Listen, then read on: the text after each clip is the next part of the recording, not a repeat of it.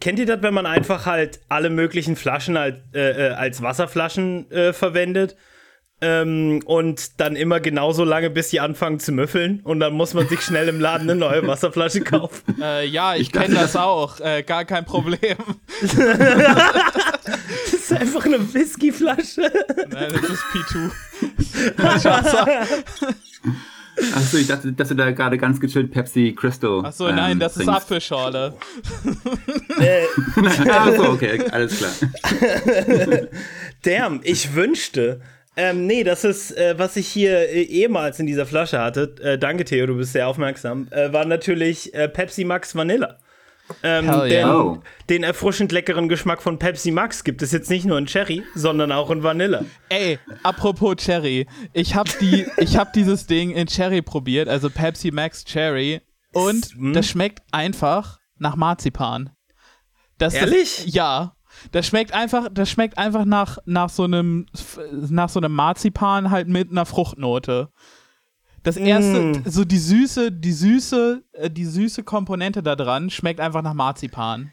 Es ist mm, unfassbar. Kann ich, ich kann es mir das extrem geil vorstellen und auch richtig furchtbar. Also wie würdest du, wie, wie ist dein, also dein Verdikt? Ich, ich bin kein Fan von Marzipan, von daher äh, fand ich es ganz schrecklich.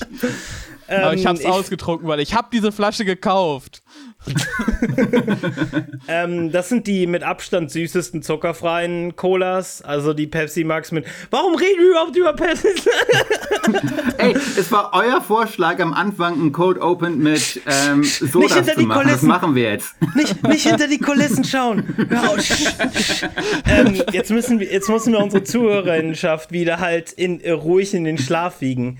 Nein, nein, ganz ruhig. Das sind authentisch entstandene Gespräche. Damn. Äh, äh, Entschuldigung, ähm, äh, Theo, äh, jetzt wo äh, Marlene durch ihre Podcasting-Ausbildung durch ist, ähm, äh, wir haben hier Podcast-Praktikant Theo und gleich in seiner ersten Folge den Fehler begangen, äh, äh, äh ein, ein, ein, ein Blick hinter die Kulisse äh, zu werfen. Äh, gut, ja, gut gemacht, das, Theo. Das lerne ich jetzt. Man muss einfach ähm, die Motorhaube des Podcasts einfach immer schön geschlossen lassen. Wenn man die aufklappt, dann sieht man, dass da einfach nur irgendwie ja, ja. 50 leere Pepsi Max äh, Vanille-Geschmackflaschen drin liegen und drei Raccoons in einem Trenchcoat. Und äh, am, besten, am besten gar nicht reingucken und einfach loslegen. Ja, das ist, äh, das ist wie als, äh, als ich in meinem Auto Marderkacke gefunden habe und mir dachte, es fährt noch. Ähm, wenn ich das genauer äh, erforsche, werde ich sicher ein Problem finden. Aber bis dahin sind ich und die Marderkacke in meinem äh, in meiner Motorhaube. äh, sind wir auf einer No Need to Know Basis. einfach viben, einfach viben. ja, ähm, äh, Theo, äh, äh, hi Theo, äh, stell dich vor. Hallo, hallo, ich bin Theo. Äh, ich, bin, ich bin der Marlene-Ersatz. Ich bin Marlene aus einem negativen Paralleluniversum mit einem kleinen Goatee-Bart. Ähm, und ähm, ja, ich bin jetzt hier heute das erste Mal, ich, das, ich bin das zweite Mal auf einem Podcast, ähm, Longtime Listener, First Time Caller. Und ähm, ja, wir wollen heute, habe ich das Gefühl, ein bisschen weniger über Hölle und ein bisschen auch über Himmel reden. So ein, so ein paar positive Vibes wird es, glaube ich, einfach heute geben. Ach, das und, ist auch mal ganz äh, nett, hoffe, ne? Also, ehrlich? Ja, ehrlich? ich habe hab keinen vorbereitet. Ja? Ich habe ich hab positive Vibes mitgebracht. Ich habe uh, einen ganzen, ich hab einen ganzen yeah. Kofferraum voller positiver Vibes. Und ähm, Marderkacke.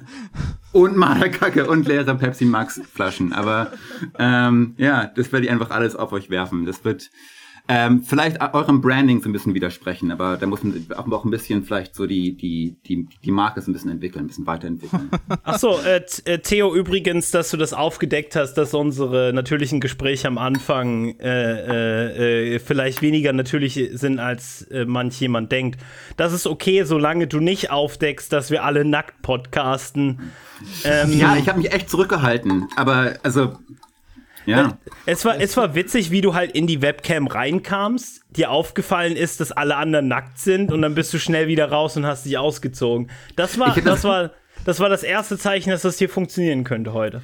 ohne es zu hinterfragen. Ich habe es auch, auch gar nicht kommentiert. Ich habe mich dann erstmal, ich meine, es ist ja auch einfach dem Wetter gerade angemessen, aber ich, ich finde, das gibt schon eine, eine sehr schöne gemeinsame Stimmung, ja. sich einfach hier gegenseitig im hm. ähm, Adams Anzug zu sehen. ja. Und, und äh, ich als Wessi muss mich da halt auch dem Peer Pressure so ein bisschen ähm, beugen. Warte mal kurz, ich bin in der absoluten Minderheit auf dem Podcast. Ähm, ich habe euch ja, ich, ich, auch Wessi. Ich habe ich hab euch einfach meinen Willen aufgezwängt, ähm, äh, weil wir so charmant sind äh, aus dem tiefen Osten. Ähm, ich komme daher, äh, ich komme aus der Stadt, die lange geworben hat, damit, dass sie den östlichsten Galeria-Kaufhof Deutschlands hat. Ja, das, das, ist auch echt beeindruckend. Ich finde das immer sehr geil, wenn, wenn Städte einfach wirklich so flexen auf eine Art und Weise, die einfach nur erbärmlich ist. Hätte, meine, meine Stadt war immer so das, das, das Ding, was man so erzählt hat, war so, wir haben die größte Anzahl an Autobahnausfahrten pro Kopf in ganz Deutschland. also, geil. Oh, oh, shit, shit. Geil, geil. Da wohnt eine Person und es sind zwei Autobahnausfahrten. Ja. Oh, weißt du, was auch richtig geil ist? Risa. Die äh, Risa, äh, äh, kennst du da, da, da kommen die Nudeln her, Risa-Nudeln. Ähm, und äh, Risa äh, äh, hat auch so halt Sachen, mit denen es wirbt dass die halt Sportstadt Riesa sind, aber das Einzige, was die da, glaube ich, machen, ist professioneller Tanz. was für ein Tanz. Einfach nur generell halt, Tanz. Professionelles glaub, halt, Zumba. Ja, ja, nee, ich keine Ahnung, irgendwie Tanzsport. Aber, und das andere ist, ist, dass Riesa damit geworben hat, immer, ich glaube immer noch, halt, dass es die längste Einkaufsstraße Sachsens hat. Aber die Sache ist halt. aber die Sache ist halt, dass es einfach nur eine sehr lange Straße halt ist. Aber ich würde schätzen, 60% der Ladenfläche ist leer. Das ist einfach Superlative, die sich tatsächlich nur irgendwie so ein Stadtplaner aus dem Arsch ziehen kann. Ja, oder oder, das ist, es, es erinnert mich so ein bisschen an die Line. Das, das hat für, für mich so ein bisschen, so. so, so, ein bisschen Ölscheich-Vibes irgendwie auch. Einfach so eine riesenlange Straße dahin zu bauen, ist, will einfach keiner hin natürlich, aber es ist halt lang. Sächsische Prestigebauten. Wir, wir bauen ein, äh, wir, bau, wir bauen die sächsische ein, Line. Ja, 170 Kilometer langes Dorf namens äh, Lang, Langnitz. Oder so.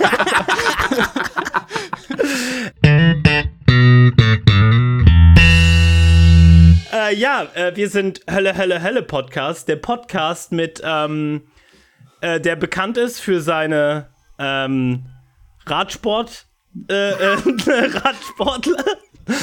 äh, warte mal kurz, lass mich das nochmal. Die meisten äh, Radsporttreibenden äh, Podcaster pro Podcast. In nee, Podcast. Äh, Jan, ich würde mich da nicht so weit aus dem Fenster lehnen, weil es gibt durchaus Radsport-Podcasts.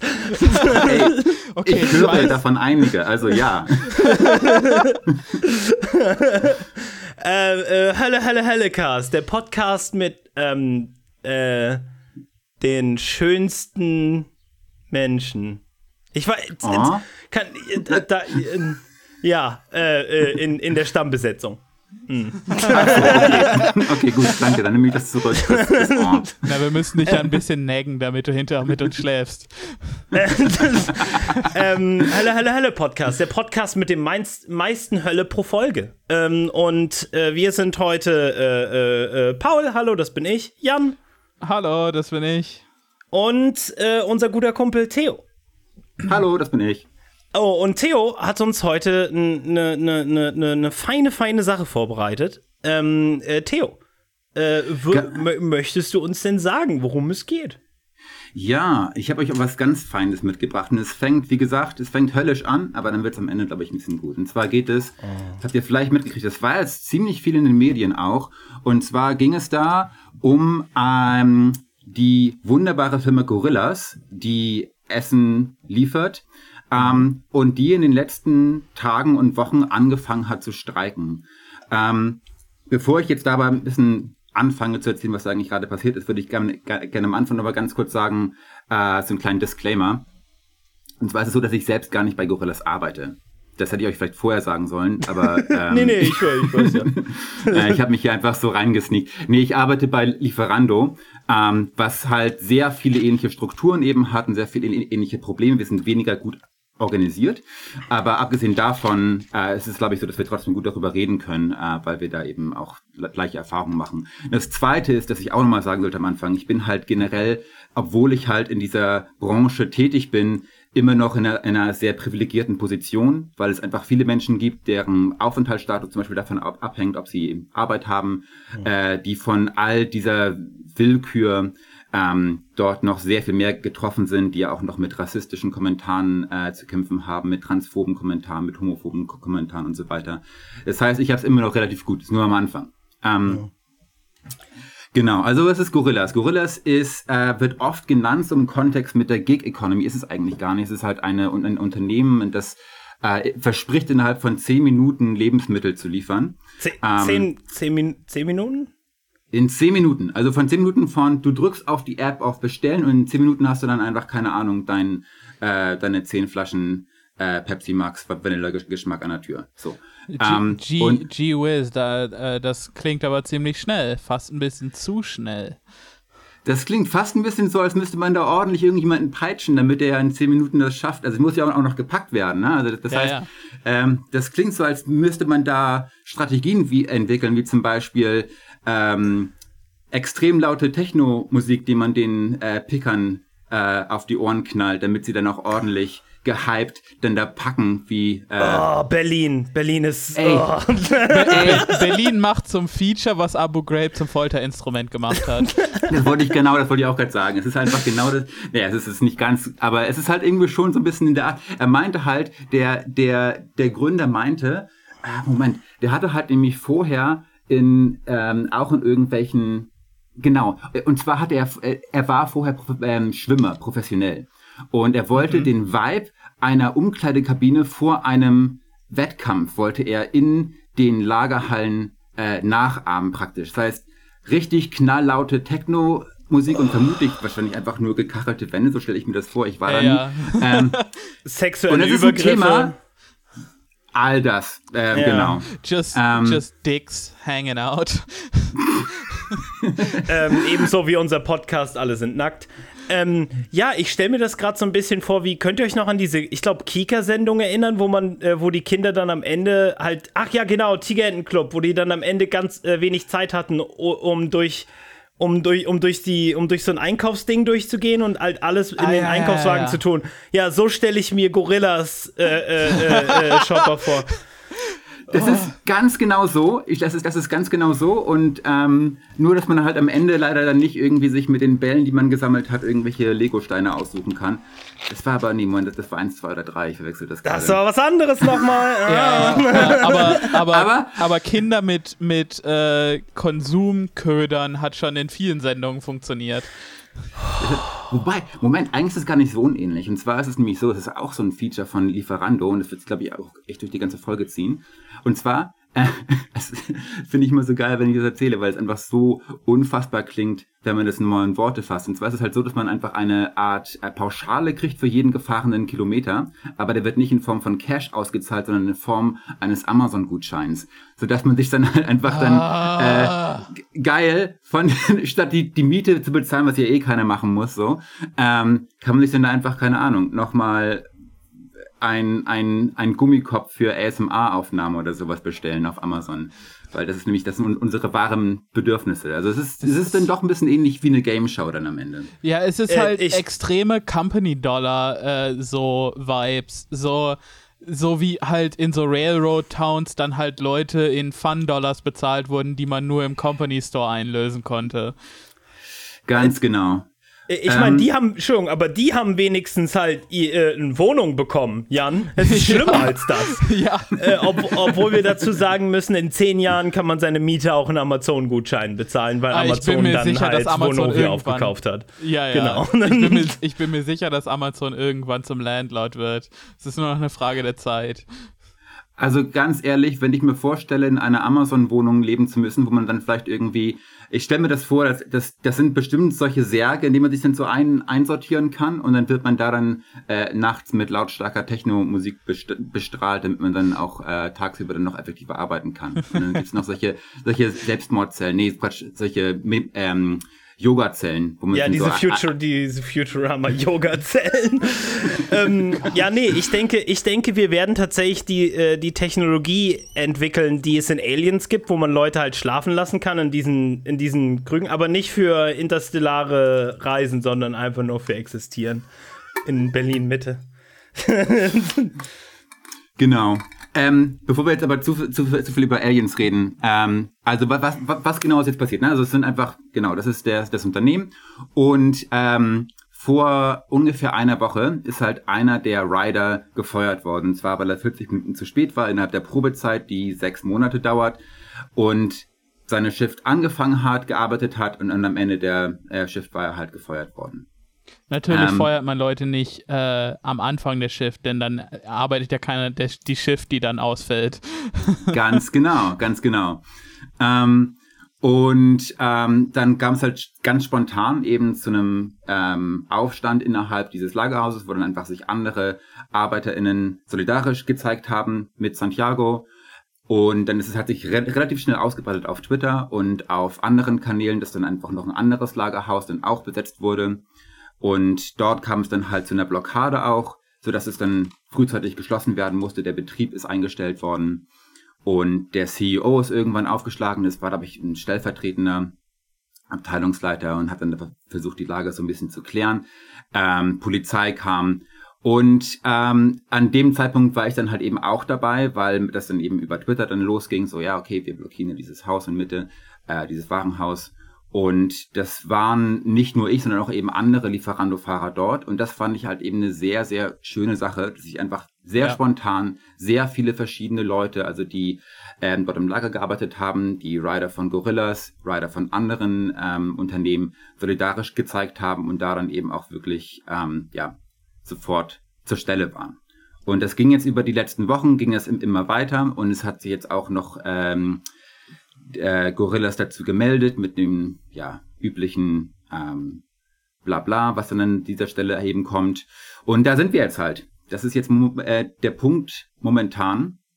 Aber natürlich ist das nicht wirklich der Punkt. Ne? Also es ging jetzt nicht wirklich nur um die Feuerung für dieses, dieses einen Arbeiters, sondern eben um all diese ganzen Sachen, um diese dystopischen äh, Arbeitsbedingungen, die wir gerade jetzt eben schon angesprochen hatten.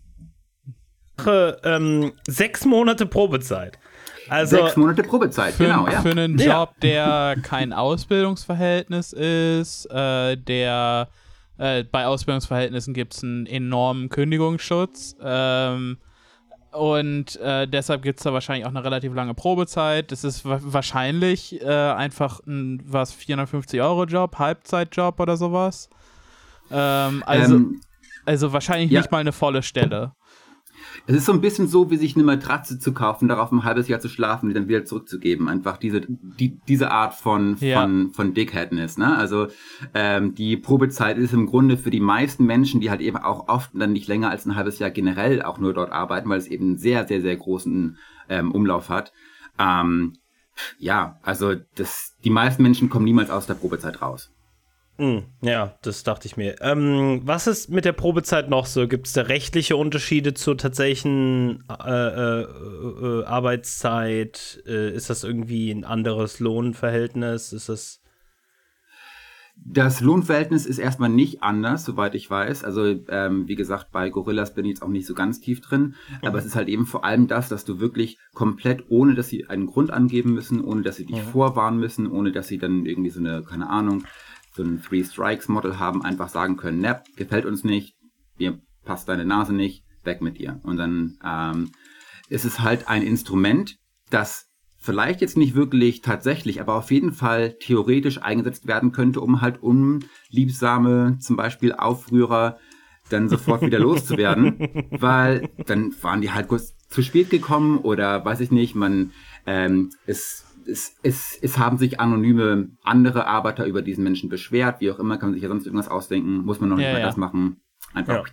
weg und äh, zum nächsten. Ja, ähm, das sind ein paar Features, die haben wir nicht nur bei sowas wie Gorillas und Lieferando. Halt, wie gesagt, äh, ähm, Theo hat bereits gesagt, das sind nicht technisch betrachtet Gigwork, so wie wir sie also wie wir sie normalerweise definieren. Aber sie haben ähnliche Merkmale und eins von diesen Merkmalen ist eben dass Leute meist nur kurz befristet sind, dass sie nur Teilzeit arbeiten häufig und dass sie, ähm, dass, dass, die, dass die Kündigungen sehr freizügig passieren können. Und warum sind das die Features? Und vor allen Dingen, wie, wie, wie kommt es, dass vor allen Dingen im urbanen Raum halt Arbeit sich zunehmend in diese Richtung entwickelt hat? Ähm, also das sind die Features natürlich ähm, einer, einer generellen prekären Wirtschaft. Ne? Also das heißt, wenn du viele Menschen hast, die auf diese Art von Arbeit angewiesen sind, die diesen echt harten Job machen für echt wenig Geld, dann heißt es einfach, dass sie oft keine andere Wahl haben.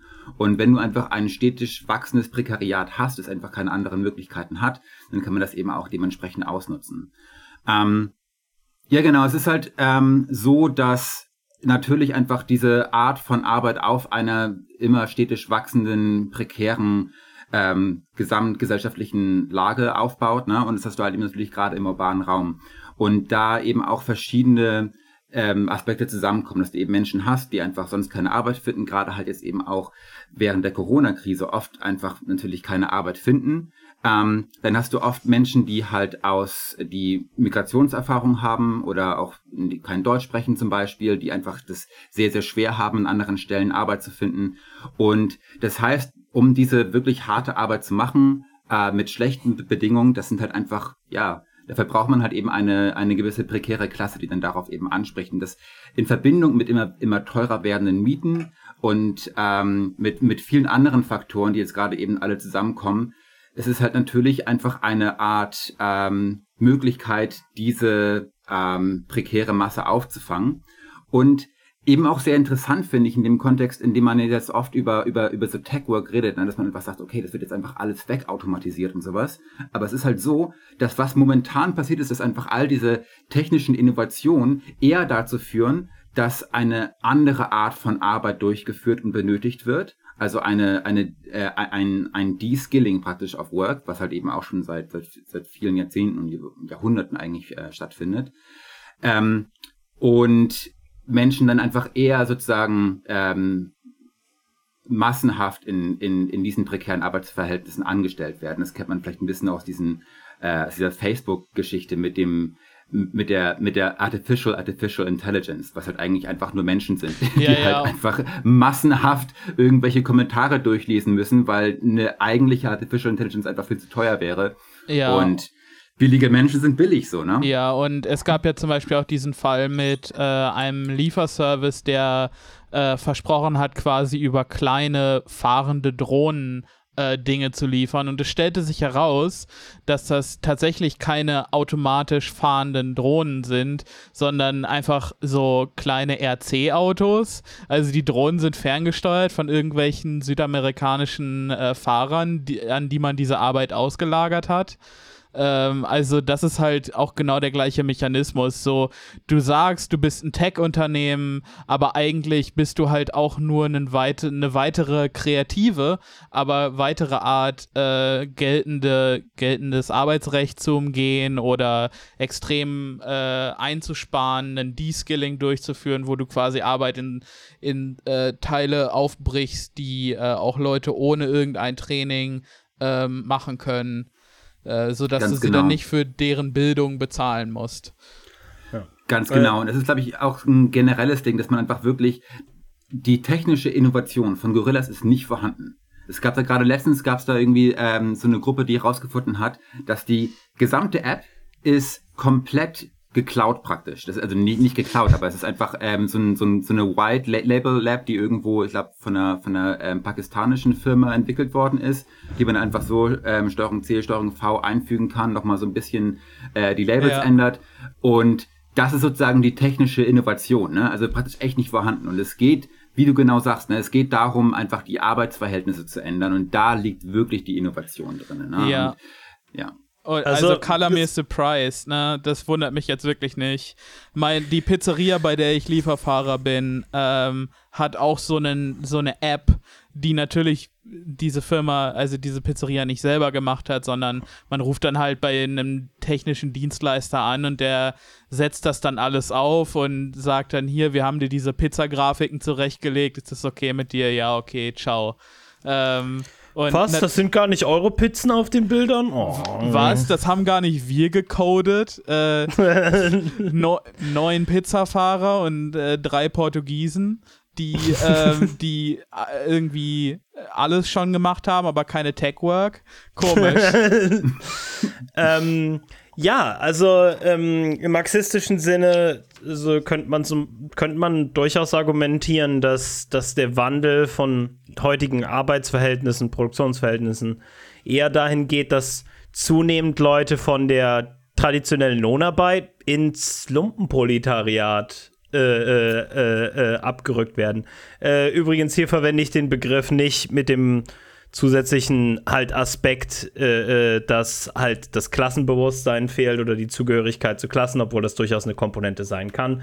Ich meine jetzt auch nicht die, äh, so das reaktionäre Element, was dem in, von Marx und Lenin zugeschrieben wird, sondern einfach nur die traditionelle Lohnarbeit ist inzwischen ein pra Privileg, ähm, was zunehmend, zunehmend managerial, so im Englischen, ähm, ausgelagert wird und ähm, äh, dass es selbst da schon eine ne, ne zunehmende Tempora äh, äh, so temporärer Natur ist und dass das an dem Aspekt schon halt scheitert, gerade auch an den Lebenskosten durch Miete in, in den Städten. Das sei jetzt mal dahingestellt. Äh, äh, äh jetzt geht es gerade erstmal darum, zunehmend große Teile der Stadt sind eben nicht mehr in traditioneller Lohnarbeit und traditionelle Lohnarbeit ist gar nicht in deren Aussicht jemals.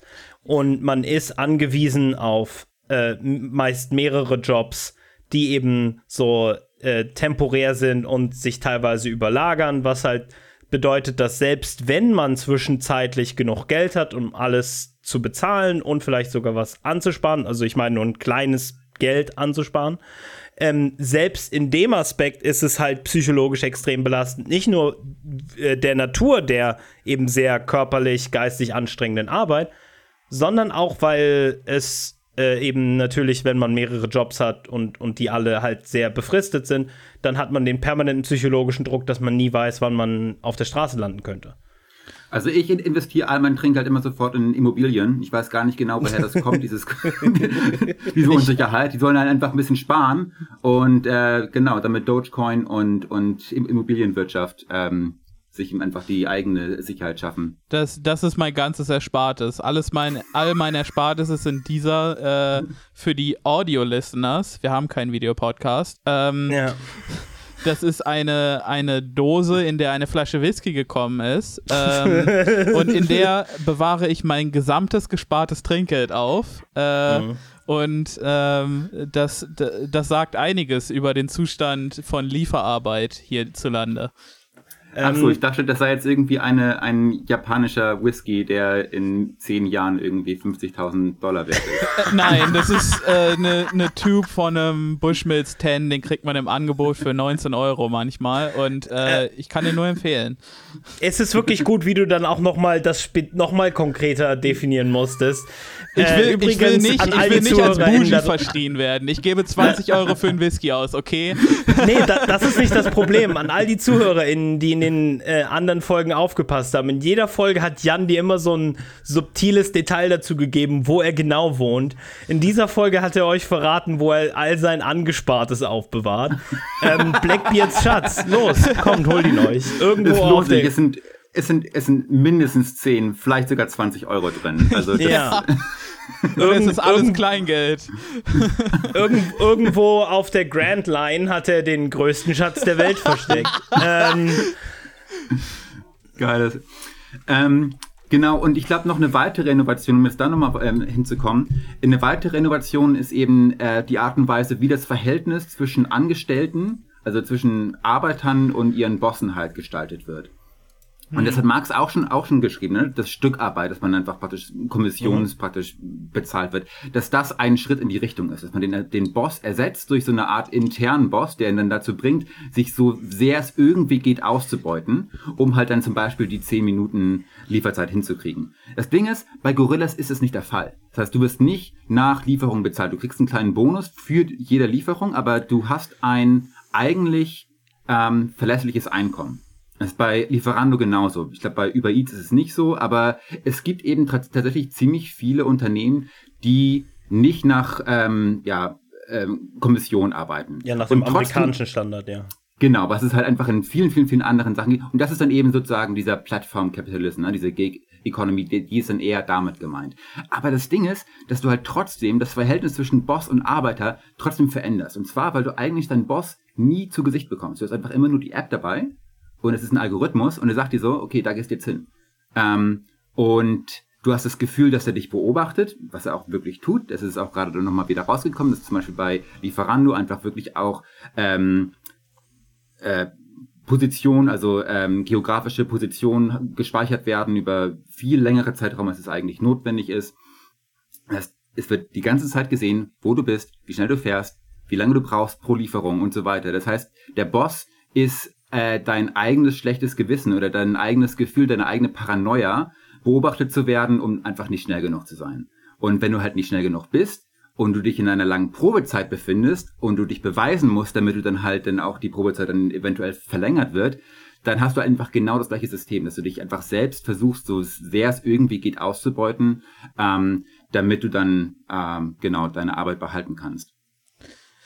Ja. Und, ja. Und, und da merkt man halt auch so ein, so ein, bei, bei all diesen Sachen, die du so erzählst, merke ich halt auch, wie, also du sagst schon, du bist privilegiert, aber ich bin dann halt nochmal eine Stufe privilegierter, ähm, weil bei mir halt dieses, dieses urbane nicht angekommen ist, weil ich halt auf dem Dorf arbeite. So, wenn ich länger unterwegs bin, dann weiß ich genau, dass mein Chef mich die nächsten 40 Minuten nicht erwartet.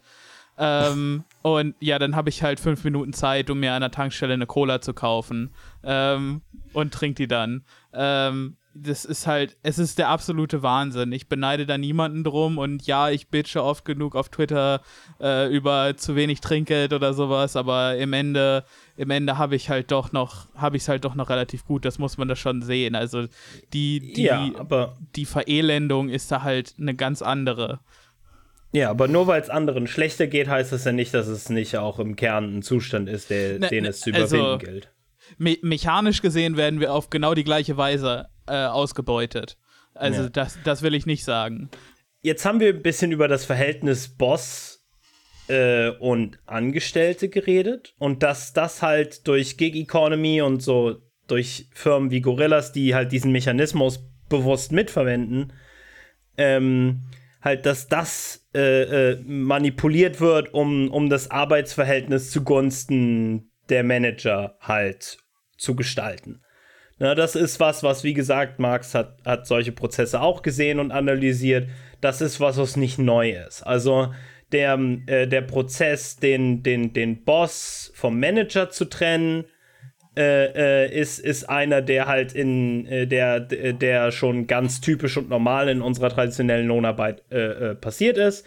Das hat nämlich den Vorteil, dass du eine Klasse hast von Leuten, die im Prinzip auch Arbeiter sind, aber deren Interesse auf einmal nicht mehr in, in, in, in Einklang ist mit dem der Restarbeiterschaft. Und so hast du halt, ne, und das ist dann gesamtgesellschaftlich, ist das die Ausbauung von der Mittelschicht, die eben nicht mehr die Interessen der Arbeiterschicht im, im traditionellen Sinne äh, mitverfolgt, weil sie eben zu dem Management der Arbeiterschicht verurteilt ist. Äh, und sowas haben wir natürlich in, in, in Firmen wie Gorillas etc. auch. Ne? Du hast auch eine Managerklasse, du hast eine, du hast eine besitzende Klasse. Aber ähm, eine andere Sache ist, finde ich, auch noch interessant, nämlich, du hast ja nicht nur diesen, diese, diesen Prozess der, äh, äh, äh, so der, der, der Täuschung von Verhältnissen zwischen, zwischen Management, Boss und, und Arbeiter, sondern auch zwischen den Arbeitern bei der Gig Economy.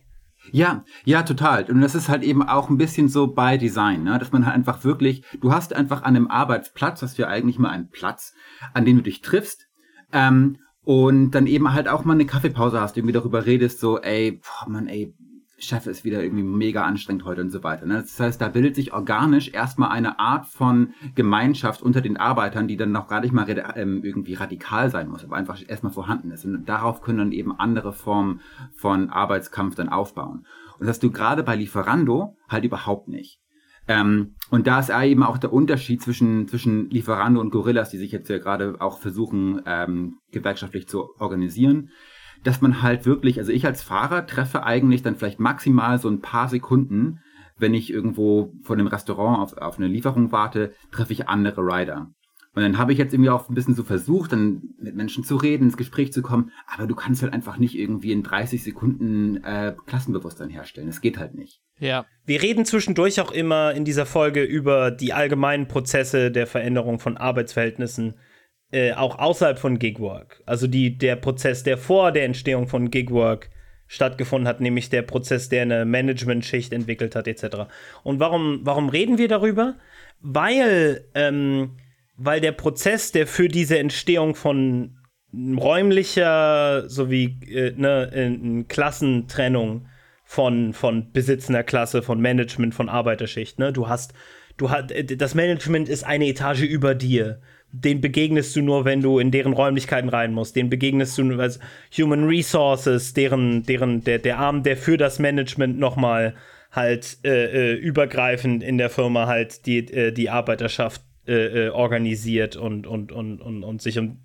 Ne, der, das ist nochmal räumlich getrennt. Du hast eine räumliche Trennung in all diesen Prozessen und das liegt daran, dass es, ne, und äh, das ist ein Prozess, der eben stattgefunden hat, damit damit es eben keine, mehr oder weniger, damit es keine Bildung von gegensätzlicher äh, Solidarität gibt. Damit diese Leute halt, damit das Management zunehmend halt Interessen für sich selbst entwickelt. Äh, damit es sich als etwas Gesondertes sieht von dem Rest der Arbeiterschaft.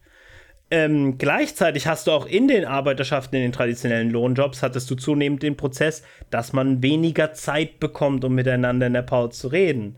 Dass man weniger, dass, dass man auch an, von seinen anderen Arbeit, äh, Arbeitern in diesen, ich sag mal, klassischen Lohnjobs, Bürojobs, ne, ihr wisst, was ich meine, halt, dass man weniger Zeit hat, mit denen zu reden, dass man auch räumlich von denen getrennt ist. Man hat so kleine Trennwände etc. Das hat ja nicht nur man sagt immer ganz gerne Lärmschutz, aber tatsächlich ist das, damit man nur die Arbeit sieht und nicht andere Leute. Ja. Ja, richtig. Ähm, und du hast hier halt also viele Prozesse, die im Prinzip schon bereits stattgefunden haben und die halt bereits zur räumlichen, solidarischen Trennung geführt haben. Und die werden jetzt nur noch verfeinert mit der Gigabyte, ist, was wir im Prinzip sagen wollen. Und warum, ja, warum also, passiert das? das? Was ist der tatsächliche Vorteil Aspekt. davon? Und, und da muss man vielleicht einmal ganz kurz in die Geschichte gehen des Arbeiterkampfes.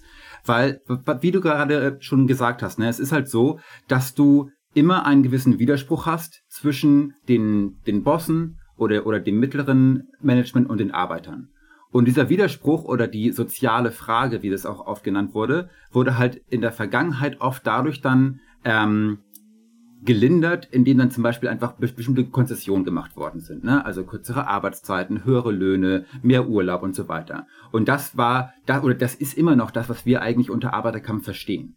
Es ist eine Möglichkeit, um mit diesem Widerspruch umzugehen, ist einfach ihn ein bisschen kleiner zu machen. Eine andere Möglichkeit ist einfach dann äh, Mauern aufzubauen. Ne? Also dass man einfach wirklich sowohl zwischen den Arbeitern als auch zwischen dem Management und den Arbeitern einfach Wände aufstellt ähm, und diese einfach nicht so wirklich präsent hat.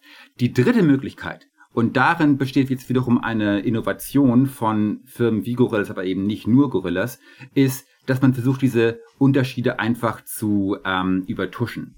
Und da würde ich euch gerne mal als Beispiel dafür eine Mitteilung vorlesen, die der CEO und, und Co-Founder äh, vor ein paar Tagen rumgeschickt hat, die einfach wirklich an äh, Company-Sprech nicht zu übertreffen ist. Also es Geil. ist halt, es geht irgendwie so, ja, ich bin, ich bin ähm, deeply troubled und so weiter. Ich werde das alles irgendwie erstmal Ich bin einer von halt, euch, mein Herz. Ich bin einer. Ganz genau. Und dann, und dann hat er hier halt irgendwie so, eine, so eine Stichliste geschrieben. Ne? Also hier. Ähm, er schreibt. Ähm, As a young company, growing and learning every day, we have started a movement that makes gorillas.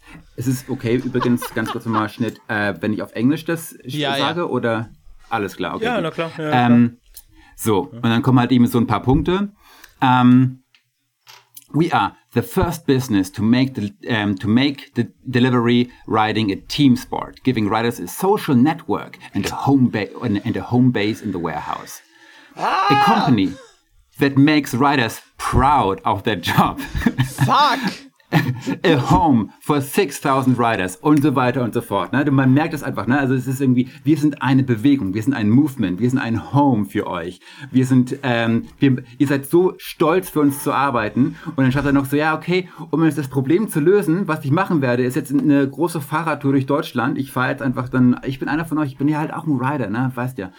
Und dann fährt er jetzt irgendwie mit dem Fahrrad durch Deutschland und besucht jedes einzelne Warehouse und jede einzelne Stadt und sagt so, ey, Kumpel, so, jetzt setzen wir uns mal hin und wie in einer großen Familie werden wir das jetzt irgendwie. Und das ist halt so genau das Ding, ne? Das heißt, diesen Widerspruch, der wird einfach, es wird so getan, als gäbe es ihn nicht. Weil wir sind ja einfach alle Teil der ja, Familie. Ja.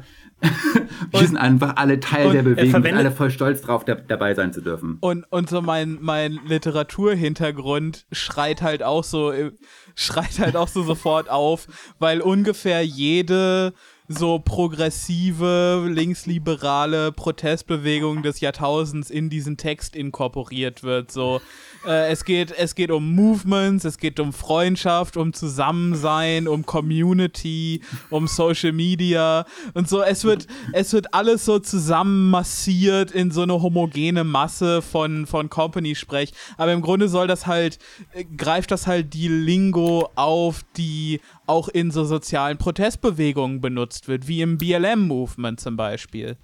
Total, total. Und das ist halt, es ist, es ist extrem perfide, weil damit natürlich die Bewegung, die sich eigentlich äh, als Gegensatz dazu bildet, dass das total ähm, unterminiert wird dadurch, ne? Und das, das ist halt eben auch in, in der internen Kommunikation ganz krass, ne? Das ist einfach irgendwie, äh, zum Beispiel, sagen wir mal, dein, der Algorithmus hat festgestellt, so, okay, du hast, du hast dich genug ausge, ähm, ausgebeutet, ähm, wir werden deinen Vertrag verlängern. Dann ist dann halt irgendwie so eine nette Stimme, sagt dann irgendwie in deiner E-Mail so, ähm, ja, ähm, hey Theo, super, super Arbeit die letzten Tage, richtig gut gemacht. Ähm, und wir freuen uns weiterhin mit, mit dir zusammen arbeiten zu können. Zwinker Smiley, kleiner Gorillas-Emoji. Ähm, deine Tina oder wie auch immer, ne? Und das gleiche halt aber auch, und das ist ja. aber sozusagen der Algorithmus, der entschieden hat, so wir haben dich analysiert und es wird dann einfach übersetzt in so deinen Kumpel, der dir sagt, so, ey, Junge, gut gemacht. Ähm, ja. Ich glaube, die eine Innovation, die eine soziale Innovation davon ist auch, dass ähm, äh, äh ist, ist, ist auch der, der, das soziale, die, äh, ist auch die soziale Verbindung, die hier emuliert wird, um äh, dieses, äh, äh, um diese um, um diesen internen Widerspruch äh, äh, ähm, zwischen Arbeiterschaft und besitzender Klasse überwinden zu wollen. Also wir reden übrigens immer über diesen Widerspruch, weil das in der marxistischen, anarchistischen Ansicht eben der Widerspruch äh, in, in den Interessen zwischen Arbeiterschaft und, äh, und, und der besitzenden Klasse nicht überwindbar ist. Äh, ähm, zumindest in unseren Augen, und dass der halt nur, des, äh, deswegen hat Theo auch gesagt, beschönigt oder halt beruhigt werden kann. Ähm, aber diesen Prozess, diesen, diesen Widerspruch, den wirst du immer wieder haben und, und alle Politik oder die meiste Politik gilt darin, diesen Widerspruch entweder zu klären oder diesen Widerspruch irgendwie zu überarbeiten. Ähm, weil dieser Widerspruch un unweigerlich halt zu, nicht unbedingt Revolution, aber unweigerlich zumindest zu Auseinandersetzungen kommt äh, äh, führt. Ähm, aber jetzt nochmal zurück zu diesem, äh, was Sie hier emulieren, ist ähm, die soziale Beziehung zwischen Freunden. Ja. Ähm, und äh, der Chef sagte, er ist einer von euch mit den Riders. Und das macht ihn zu einem von euch, also auf einer gleichen sozialen Ebene. Es, es wird hier eine flache Hierarchie emuliert. Ähm, was witzig ist, weil das ist bereits eine, äh, ist, ist bereits eine Weiterentwicklung von einem von einem Gedanken, der bereits schon seit Jezeiten gegen die Bildung von Arbeitersolidarität verwendet wurde. Nämlich früher war das so, dass, äh, dass die soziale Hierarchie, die soziale Verbindung einer Familie emuliert wurde. Das repräsentiert ähm, und, und, und, und die Familie wurde immer wieder emuliert und immer wieder heraufbeschworen, denn die Familie gilt als, als ein, ein, ein hierarchisches System. Ne, es gibt die Eltern, es gibt die Kinder, es gibt die Großeltern, äh, was aber in sich kohärent ist und vor allen Dingen eine, eine gewollte und eine natürliche Hierarchie impliziert. Also, du, also, ne, in, ich, ich will jetzt nicht kein Argument darüber führen, inwiefern die traditionelle Familie natürlich ist oder nicht, aber ich will nur sagen, die Leute verstehen der Chef ist der Papa, ne, die Mama und wir sind die Kinder und wir haben Mitspracherecht, wir haben, wir haben dieselben Interessen als Familie mit den Eltern, ja. mit den Chefs. Aber, ähm, äh, aber, aber wir können uns nicht gegen sie wenden, weil das sind unsere Eltern. Ne? Und jetzt, äh, und, und, und weil Leute halt bereits verstehen, weil, weil ich glaube, Leute haben inzwischen sehr klares Bewusstsein entwickelt, dass eben die Familie als, als, als sprachliches Mittel so heraufbeschworen wird, kann es sein, dass sie jetzt eben die, die, die, die, den, den Freundeskreis so als neue urbane Alternative dazu heraufbeschwören, weil ähm, Leute, wie gesagt, Leute verstehen inzwischen, ja, die sagen, wir sind eine Familie, aber äh, ne, das äh, macht mich nicht zum gleichberechtigten Teil der Familie. Aber jetzt beim Freundeskreis, der ist ein Reiter von dir, ihr sind ja seid alle Kumpels. Weißt du, die Tina schreibt dir eine E-Mail, in der sie sagt, ja, geil, Mensch, weißt du, gut gemacht. Ja, ja. So. Und, und äh, äh, das ist, es ist ein neuer Spin auf eine alte Idee im Prinzip. Ja, und was du eben schon verdeutlicht hast, so man stellt sich zusammen auf eine Seite und so der natürlich der Podcaster in mir möchte, möchte schnippisch behaupten, ja, man arbeitet halt zusammen für die Line, die abgehen muss, aber natürlich ist das nur ein Teil der Wahrheit. So, natürlich, natürlich wird so getan, als ob man zusammen an einem Strang zieht und so zusammen durch dick und dünn, aber im Grunde arbeitet man dafür, dass diese Menschen äh, den dritten Porsche kaufen können. Ganz genau. Und man könnte ja auch eigentlich sich denken zumindest, äh, okay, warum ist es dann eigentlich was, was Schlechtes? Weil es ist ja auch gut dass man einfach versucht, so eine Art von freundschaftlichem Verhältnis, das ist ja eigentlich das, was ich als Anarchist ja eigentlich haben will, ist ja, dass man, dass man mit Freunden zusammenarbeitet, flache Hierarchien und so weiter.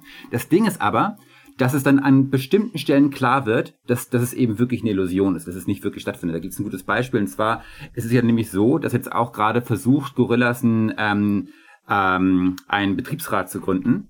Und da gab es jetzt gerade vor kurzem ähm, die ersten Wahlen, also da wurde erstmal so ein Wahlkomitee gewählt und da hat natürlich Gorillas das Interesse, dass er so wenig Menschen wie möglich sich an diesem demokratischen Prozess daran beteiligen. Das wurde dann eben versucht, dann ähm, Leute einzuschleusen, die halt aus der Managerschicht kamen, was eigentlich illegal ist. Und eine andere Taktik, das finde ich wirklich erwähnenswert, war halt mit einem mit einem großen schwarzen Van vorzufahren und den Leuten zu sagen, hey, Leute, wenn ihr wollt, dann müsst ihr gar nicht zur Wahl gehen. Dann könnt ihr auch mit uns kommen. Wir gehen in den Biergarten, trinken mal einfach jetzt einfach schön nochmal einen Radler so. Und wir laden euch ein. Ein Radler pro Kopf. Ich, ich, ich zähle. aus. Ihr seid meine Kumpels und ihr habt es euch verdient. Ihr habt so hart gearbeitet. Ey, jetzt kriegt ihr einfach alle mal ein Bier spendiert. So, ne? Also diese oh Kumpelhaftigkeit. Gott aber halt so eindeutig, perfide, einfach nur zu, zu versuchen, diesen demokratischen Prozess aufzuhalten. Und daran wird, wird dann eben einfach die Lüge so deutlich, dass es eben nicht wirklich um Freundschaft geht, natürlich nicht. Ja, nein. Und nicht wirklich um flache ähm, Hierarchien, sondern genau darum, diese Hierarchien eben aufrechtzuerhalten. Ja, und das, das, das Wichtige ist halt auch, und das ist einer der Gründe, warum äh, äh, Ideologie in Deutschland so komisch ist und so verquer ist, dass du halt ganz viele so, in Anführungsstrichen, so queere Antifas haben, die dann aber trotzdem irgendwie die Grünen wählen. Ähm, weil du, ja, ja, ich weiß, es ist komisch, aber du hast halt so ein generelles Verständnis erstmal, dass halt dass halt Anarchismus und, und, und, und, und, und hierarchienloses halt Leben und so. Das, du hast ein generelles Verständnis, glaube ich, in, in, in vielen Schichten und in der Jugend und in Arbeiter, urbanen Arbeiterschaften, dass das prinzipiell vernünftig ist. Und dann wird natürlich, wie damals halt auch im 20. Jahrhundert, nämlich ähm, der beliebte Sozialismus, halt eingearbeitet, eingeformt, in den Teig untergehoben ähm, und halt bewusst diese, diese Sprache verwendet, bewusst halt von der führenden Ebene, von der, von der führenden Klasse und von der Führungsebene in deinem speziellen Job, halt diese Ideologie mitverwendet gegen dich. Also du hattest im 20. Jahrhundert dann eben die Verwendung von, von Gewerkschaften, die aber komplett auf, also die haben wir immer noch, aber da ist es entstanden, ähm, Gewerkschaften, die 100 pro auf der Seite der, ähm, der, der, der besitzenden Klasse und des Managements sind, aber die angeblich für dich gesprochen haben und die hatten dann auch häufig eine leninistische Aussicht auf die Welt oder so eine quasi leninistische ähm, eine Dogmatik, die sie dann gegen die Arbeiterschaft ja, eine ganze verwendet. Partei, die das und, macht, ne? Das, äh, das, das, ist ja, das, das ist ja richtig, halt. Äh, ja, und halt natürlich, und ich, ich will nicht wieder immer und je, in jeder Folge halt diese Art von Anarchist sein, aber halt äh, in, in gewisser Hinsicht ist das halt auch ein Prozess, der sich halt durch viele so, äh, äh sozialistische Staaten halt durchzieht, nämlich halt diese, diese Logik gegen dich zu verwenden. Und äh, im Prinzip zu sagen, dass, der, dass dieser Widerspruch zwischen äh, Arbeiterschaft und der besitzenden Klasse oder diesmal der entscheidenden Klasse halt nicht mehr existiert, weil der Staat ja inzwischen von der ja, Arbeiterschaft ist, gestellt wird. Und äh, du hast so ein, e, also äh, um nochmal halt, was Jan ja gerne macht, halt über bessere Podcasts zu reden. Ne, das ist ein, das ist ein weiterer Aspekt, wo, wo halt die Trash-Future-Leute vollkommen recht haben, nämlich äh, äh, Sowjet Sowjetunion halt nur nur schlechter äh, und teurer. Nur, nur teuer ja. und funktioniert nicht. Ja, genau, ähm, richtig. Also das ist dann, das ist dann quasi äh, genau der gleiche Mist, den jetzt die Bundesregierung mit Junge Welt zum Beispiel abgezogen hat, nur von links, wo dann gesagt wird, ja okay, aber hier im Gesetz steht, alle sind gleich, also könnt ihr keine Klassen beschreiben. So, so wird das dann, wird das dann von links gemacht, so, ja, aber das, äh, wir sind alle gleich, also kann es gar keinen Widerspruch geben, weil es gibt ja keine Besitzer, also kann es auch keinen Widerspruch geben. So. Ja, oder, oder in der DDR zum Beispiel die Kragenlinie, hat man das genannt. Also Kragenlinie war der Arbeiter, der hatte einen normalen Overall oder so, der hat keinen Hemdkragen gehabt. Aber der mit Hemdkragen ja. war dann im Prinzip die Manager-Ebene in der DDR. Ja, so literal white collar. Richtig, und du hattest die halt im selben Job und äh, äh, offiziell gab es ja keine Klassenwidersprüche in der DDR ähm, weil es eben eine klassenlose Gesellschaft war, etc., durch den Arbeiterstaat, der sich halt durch die Arbeiter, die äh, ihn äh, in Revolution erhoben haben, legitimiert. Aber das Ding, äh, aber, aber der Widerspruch, der existierte trotzdem noch und der bildete sich eben durch diesen Kulturkampf der Kragenlinie im Prinzip aus. Ähm, nämlich, dass man schon noch einen Widerspruch gesehen hat am eigenen Arbeitsplatz und vor allen Dingen zwischen den, äh, also durch die Parteihierarchie. Und halt dieser Widerspruch ist einer, den wirst du mit im Prinzip allen, allen Systemen haben, bis auf die, die sich halt explizit an diesen Widerspruch richten und den probieren zu eliminieren. Aber all, alle, alle Zwischenlösungen, und ne, da sind wir jetzt vielleicht mal keine guten Realpolitiker oder so, aber alle Zwischenlösungen werden die eben nicht aufklären.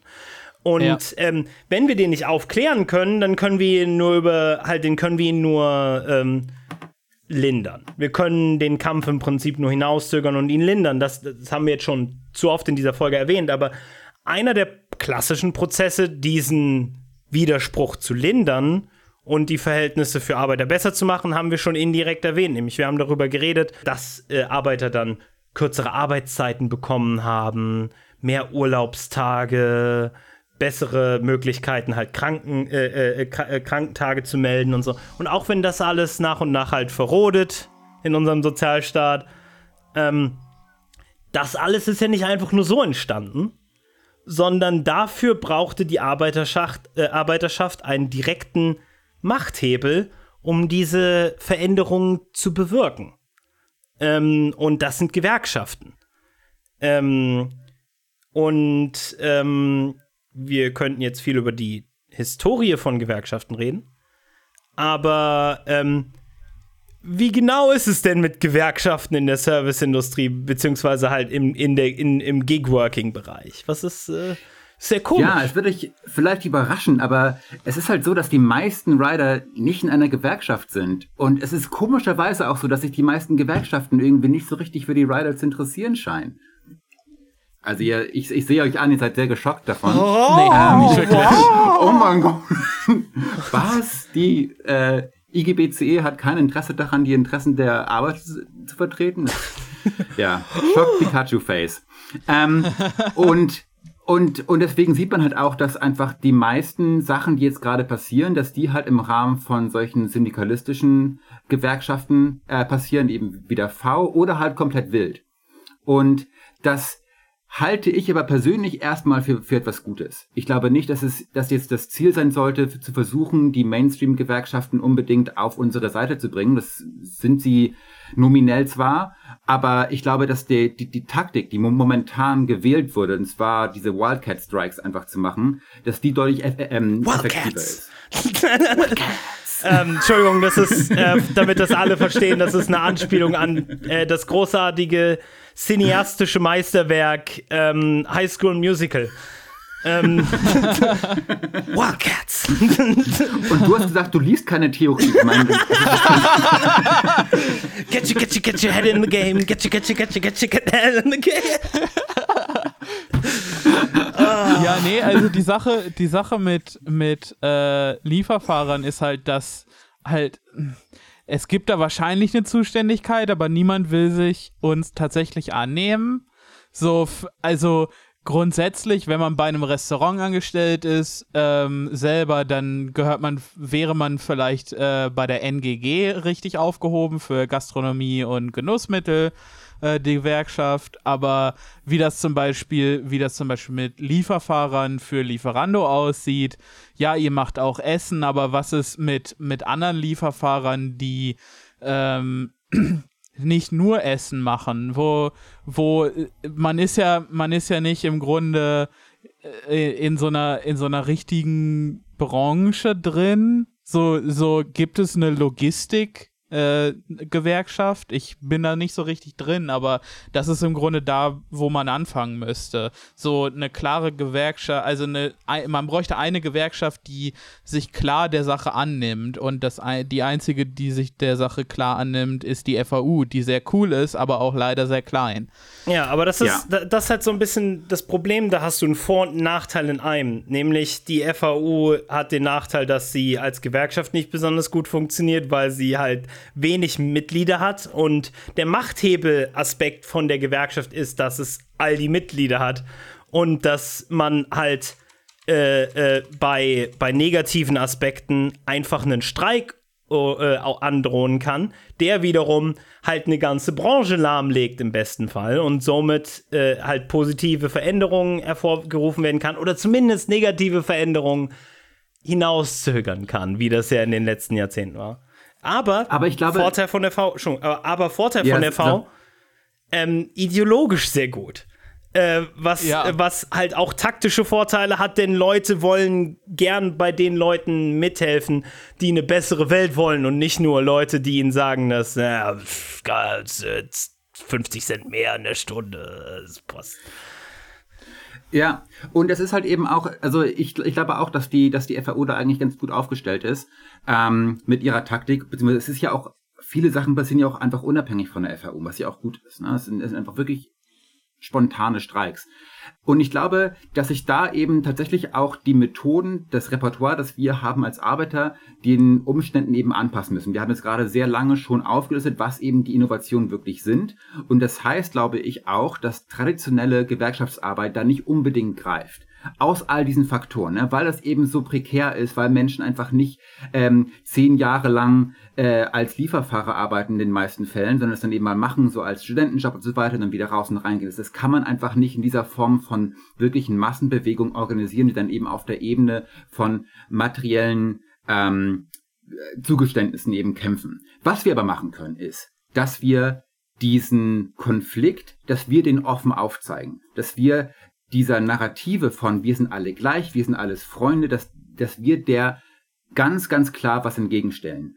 Und ähm, das finde ich einfach wunderschön. Deswegen bin ich da auch gerade so optimistisch. Das finde ich einfach wunderschön zu sehen, wie in dem Moment, in dem sich die Lieferfahrer dahinsetzen und sagen, nee, wir blocken jetzt dieses Warehouse, dass da einfach dieses ganze Bild anfängt zu zerbröseln. Und da gibt's ein wunderschönes Video, das können wir vielleicht einfach mal verlinken in den Show Notes, ähm, wo ähm, irgend so ein, so ein Gorillas-Lackaffe, Harm Julian Schumacher ist es, glaube ich, der da ist, das ist einfach auch ein, es ist einfach auch ein geiler Name. Es ist einfach, der kann auch einfach nichts anderes sein als, als, als äh, Verbrecher.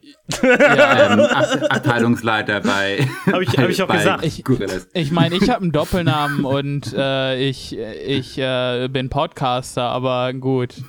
Ich heiße Julian. Ja, oder Harm. Also, oh. ja, ja, machen wir mal ein bisschen Harm Reduction. Got him. mein Problem ist nicht sein Name muss ich ganz ehrlich sagen, sondern seine Frisur. äh, nee. die, die, Alles die war auch sehr, sehr schlimm ist. nee, und zwar also folgendes, ne? Also dieses Video zeigt einfach auf, wie der dann einfach da steht und versucht vor einer Menge so sein, sein typisches Corporate Language da einfach irgendwie an den Mann zu bringen. Und die Menge ist einfach ihm so überhaupt nicht abkauft. Und dann sagte sie, ja, we are taking into consideration and we look into it und thank you so much for your feedback und so. Und dann ähm, fängt er halt irgendwie so an zu sagen, we all want wird unterbrochen von der Menge, die einfach anfängt zu schreien, we want Santi back, we want Santi back. Und einfach dieser Konflikt plötzlich so ganz, ganz, ganz offen zutage tritt. Und das gleiche hast du eben, wenn dann plötzlich, plötzlich einfach irgendwie so ein Geschäftsführer ankommt mit Polizei ähm, im Schlepptau und du siehst einfach ganz klar, da sind die Fahrer, die gerade das Warehouse blockieren und auf der anderen Seite steht der CEO mit den Polizisten im, im Hintergrund. Ne? Und das Überraschende ist, dass es auch von den Medien sehr, sehr positiv aufgenommen wird. Also sobald diese Fassade anfängt zu bröckeln, ist dann Gorillas nicht mehr irgendwie das Wunder, Einhorn, Startup und sowas, sondern es ist einfach plötzlich, ja, dann sind das eben wirklich die Bösen in diesem Fall. Und ich glaube, dass sich so relativ viel erreichen lässt. Ne? Wenn selbst die Welt anfängt, kritische ähm, Artikel zu schreiben über ähm, Gorillas und sich naja, also so solidarisch, wie sich die Welt eben zeigen kann mit Streikenden, solidarisch zeigt mit den Streikenden, dann ist es, glaube ich, schon mal einfach echt ein gutes Zeichen. Das zeigt, dass wir da einfach auf einer ähm, ähm, eine Methode gefunden haben, genau das eben aufzubrechen und da glaube ich dann auch sehr viel erreichen können damit. Ja, also ich glaube, äh, wir, wir, wir, können das so ein bisschen in eben den Prozess und, und eben die, den, den, die, die aktuelle positive Entwicklung halt runterbrechen, nämlich Pause machen, vielleicht weil das dann rausgeschnitten wird. Zum einen können wir also, äh, zum einen können wir also sehen, dass ähm, dass es gewisse staatliche und halt äh, äh, äh, äh innerfirmenprozesse gibt, die speziell ne, in Bezug hier auf die Gigabyte-Service-Industrie etc. darauf ausgelegt sind, Gewerkschaftsbildung zu verhindern oder zu verzögern. Und das ist im Prinzip, was sie die ganze Zeit gesagt haben. Diese Prozesse, die räumliche Trennung von Management und Arbeiterschaft, das ist ein Prozess, der benutzt wurde, um Gewerkschaftsbildung äh, zu, zu verhindern, der ähm, äh, die überhaupt die Trennung zwischen, zwischen Chef, also zwischen besitzender Klasse und Management Prozess, um Gewerkschaftsbildung möglichst verhindern zu wollen. Viele Gesetzmäßigkeiten. Wir haben gerade schon darüber geredet, die Polizei war auf der Seite von den CEOs, weil der, weil der Staat, und das ist jetzt für niemanden, der zuhört, vermutlich ähm, eine Überraschung, aber um das nochmal für alle zu sagen, der Staat in, hat im Prinzip seine Rolle als zentrales Macht, äh, äh, Machtargument, das ist ein zentrales Element, was halt Gewalt, ein, ein, ein Gewaltmonopol hat. Und dieses Gewaltmonopol muss es nutzen, um Kapital, und Kapital ist in dem Sinne halt äh, einfach, um das abzukürzen, der Prozess, der halt gegen, äh, entgegensteht der Arbeiterschaft und deren Interessen, halt äh, Kapital zu schützen und damit halt gegen die Arbeiterschaft vorzugehen, weil es wiederum, wie gesagt, ein Widerspruch ist, der nicht wirklich aufzulösen ist. Wir haben also im 20. Jahrhundert äh, äh, ganz viele äh, von halt, äh, halt ganz viele dieser Prozesse, die eben dazu da sind, um dieses, diesen Widerspruch zu, zu, zu über den zu glätten und halt den geringfügiger zu machen, den weniger gewaltsam auch zu machen, ne? Weil wenn viele können sich nicht erinnern, es gab Massenschießereien, fast kriegsähnliche Zustände in Teilen von Amerika, in großen Teilen, äh, die Revolutionen des 20. Jahrhunderts mal ganz abgesprochen. Also dieser Widerspruch ist durchaus sehr reif an Gewaltpotenzial. Und ähm, äh, vor dem Zweiten Weltkrieg halt äh, extrem militant, gerade ja. in den USA. Genau, ähm, Und, und also in den USA waren Gewerkschaften vor dem Zweiten Weltkrieg stark wie sonst in vielen westlichen Ländern nicht. Also yeah. da musstest und, du als Boss halt wirklich Angst vor Gewerkschaftern haben. Und witzigerweise, was halt auch viele vergessen, ähm, sehr anarchistisch gesprägt in Amerika. Ja. Ähm, aber äh, um zu einem anderen, äh, um, um eben zu diesem Prozess zurückzukommen. Äh, du hast dann natürlich auch von Staatsseiten, die eben auf der Seite des Kapitals sein müssen, um eben in diesem Konflikt das Kapital zu unterstützen gegen die Arbeiterschaft und diesen und auch noch im Interesse des Staates dieses Gewaltpotenzial nicht ausufern zu lassen. Das ist das zweite Interesse des Staates. Das bedeutet, du hast einerseits Polizei einwirken, aber andererseits probierst du halt, das möglichst halt friedlich auf eine sehr unfriedliche Art und Weise zu lösen. Also du schlägst hier und da mal jemanden und kecherst die ein, aber du möchtest nicht dafür sorgen, dass die Leute effektiv sich zurückwehren können. So das ähm, ja, ja. Äh, und äh, äh, das andere ist halt, du hast zum Beispiel auch von staatlicher Seite viele Gesetze. Zum Beispiel, du kannst an deinem Arbeitsplatz nicht offen über deinen Gehalt reden. Wor woran liegt das? Das liegt daran, also es gibt viele Gesetzmäßigkeiten, die das eben bewusst verhindern. und, und, und die dich damit strafbar machen, wenn du zum Beispiel offen dein Gehalt besprichst. Und das liegt daran, dass wenn du Listen aufstellst mit den Gehältern von den Leuten, übrigens kleiner Pro-Tipp, so das ist einer der ersten Schritte, um, um, Gewerkschafts, äh, um Gewerkschaften zu gründen. Du hast Listen, die einmal den Namen ab, äh, äh die, die, die den Namen äh, haben, dann das Potenzial, der im Prinzip so irgendwie einen halt eine Abkürzung oder irgendwas, was so ein bisschen deren Klassenbewusstsein widerspiegelt, damit du weißt, wie offen kann ich mit der Person über solche Sachen reden, in welchem Teil, in welchem, in welcher Phase dieses Prozesses befindet sich die. Und der andere wichtige Aspekt ist deren Gehalt. Weil der erste Aspekt, mit dem du halt solche Gewerkschaftsbildungen vorantreiben kannst, ist, indem du Leuten zeigst, dass sie durchaus extrem unterschiedliche Gehälter bekommen für exakt die gleiche Arbeit. Und das ist ein Aspekt, der halt gerade auch bei Minderheiten, Frauen etc. halt ein besonders wichtiger Aspekt ist, um deren halt, äh, äh, um, um, um, um, deren äh, Gewerkschaftswilligkeit zu erhöhen. Aber ab, ab, abgesehen von all dem, das ist der Prozess des 20. Jahrhunderts. Wir haben jetzt darüber geredet, Gigwork, Service-Sektor zurzeit ist genau eine bewusste Reaktion darauf und will genau das verhindern. Und das ist erstmal desaströs, wenn das funktioniert. Weil dieser, dieser Konflikt muss frei und direkt ausgeführt werden, damit er zu besseren politischen Systemen in der Zukunft führt.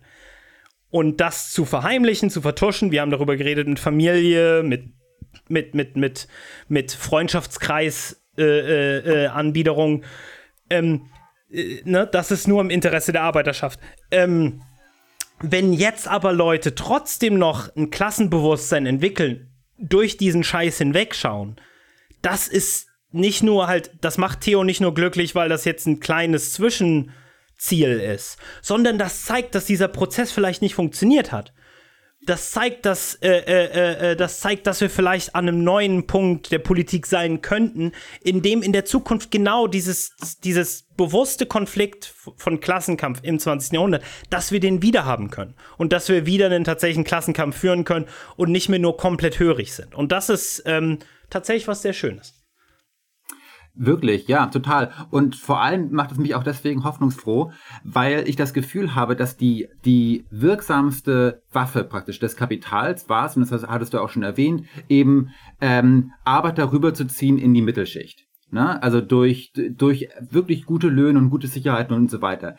Diese, dieses äh, Tool hat aber das Kapital über die letzten Jahrzehnte massiv abgebaut. Das heißt, ähm, da, dadurch, dass einfach immer mehr neoliberale Politiken äh, durchgesetzt wurden, gibt es die Möglichkeit, Arbeiter praktisch zu bestechen, in Anführungszeichen, mit höheren Löhnen zum Beispiel, gibt es kaum noch. Weil das Kapital verlangt, dass du halt einfach so wenig wie möglich bezahlst. Warum tut es das? Also warum, warum muss man, also ähm, das, man könnte sich ja auch vorstellen, man könnte einfach jetzt, sagen, so als Gerüst, okay, bezahlen wir einfach unseren Arbeitern 12 Euro statt 10,50 Euro oder 15 Euro ähm, und, und gehen einfach darauf ein. Und dann haben wir diesen Kon Konflikt nicht mehr. Aber das können sie nicht tun. Warum können sie das nicht tun? Weil äh, sie ja. Ja, äh, Shareholder Capitalism. Also du hast Investoren, die äh, daran interessiert sind, Rendite durch äh, ihre Investition zu bekommen. Und deshalb, und weil die Tendenz des Profits zu fallen existiert, oh, kann man Leuten. Oh, was? Warum hat mir das jemand erzählt? Scheiße! Surprise Reveal. äh, this year at E3. Ähm, jedenfalls, jedenfalls äh, diese zwei Fakten sorgen einfach dafür, dass du Leute, dass du nicht einen ähm, Konflikt äh, mit äh, dadurch ersticken kannst, dass du mehr Geld auf ihn schießt. Sondern, also du hast halt nicht mehr Geld über, weil Leute passives Einkommen durch ihre Investition haben wollen und weil deine Marge sowieso Jahr für Jahr weniger wird. Also, ganz genau. Ja. Ganz genau. deswegen ist es ganz kurz, deswegen ist es für mich eher ein Zeichen von Verzweiflung, wenn das das letzte Werkzeug im Kasten von den Unternehmen halt ist, irgendwelche Emojis zu verwenden auf Twitter wenn, das ist, ja. das ist erbärmlich. Das ist, das ist, das ist im Grunde, wird das langfristig äh, der Masse an Arbeitern nicht entgegenstehen können. Diese Art von rein symbolischer, rein ästhetischer Politik. Und das merkt man irgendwie in den letzten äh, Jahren, finde ich immer mehr, dass sich Politik immer mehr in die, in den Bereich des Ästhetischen, ähm, in den Bereich der Sprache zum Beispiel, in den Bereich der Symbolik verschiebt. Und das funktioniert zu einem gewissen Grad. Aber es irgendwann ist, werden halt einfach die materiellen Gegensätze so krass, dass man das einfach nicht mehr übertünchen kann mit so einem Gelaber von irgendwelchen, ja, We Are Movement und, und äh, Social Networks und so weiter. Das geht einfach nicht mehr. Ja, äh, ja, wir hatten in der letzten Folge schon über den Kulturkampf gegen die Grünen geredet und dass äh, der einmal antikommunistisch geführt wird, um eben, wie gesagt, antikommunistische Ideologie immer wieder frisch und aufrecht zu erhalten in der Bevölkerung, aber gleichzeitig halt auf einer, auf einer Kulturkampfebene gegen die Grünen halt geführt wird, um einfach taktisch deren Position zu verändern. Und das ist halt auch ein Aspekt, weil ähm, und darüber hatten wir auch in der letzten Folge schon geredet und das passt hier auch ganz gut rein, du kannst nicht äh, gegen die Grünen argumentieren auf einer Ebene, die nicht mein Fleisch, äh, äh, äh, äh Multikulti, äh, gendern ist. Weil, wenn du auf einer materiellen Ebene gegen die argumentieren würdest, müsstest du unweigerlich darüber reden, warum alle scheiße sind. Und warum kein, warum auch du keine effektive Lösung für die Arbeiterschaft bist. Ja, auch du, auch du da draußen an den Empfangsgeräten. Ähm, was hast du für die Arbeiterschaft getan?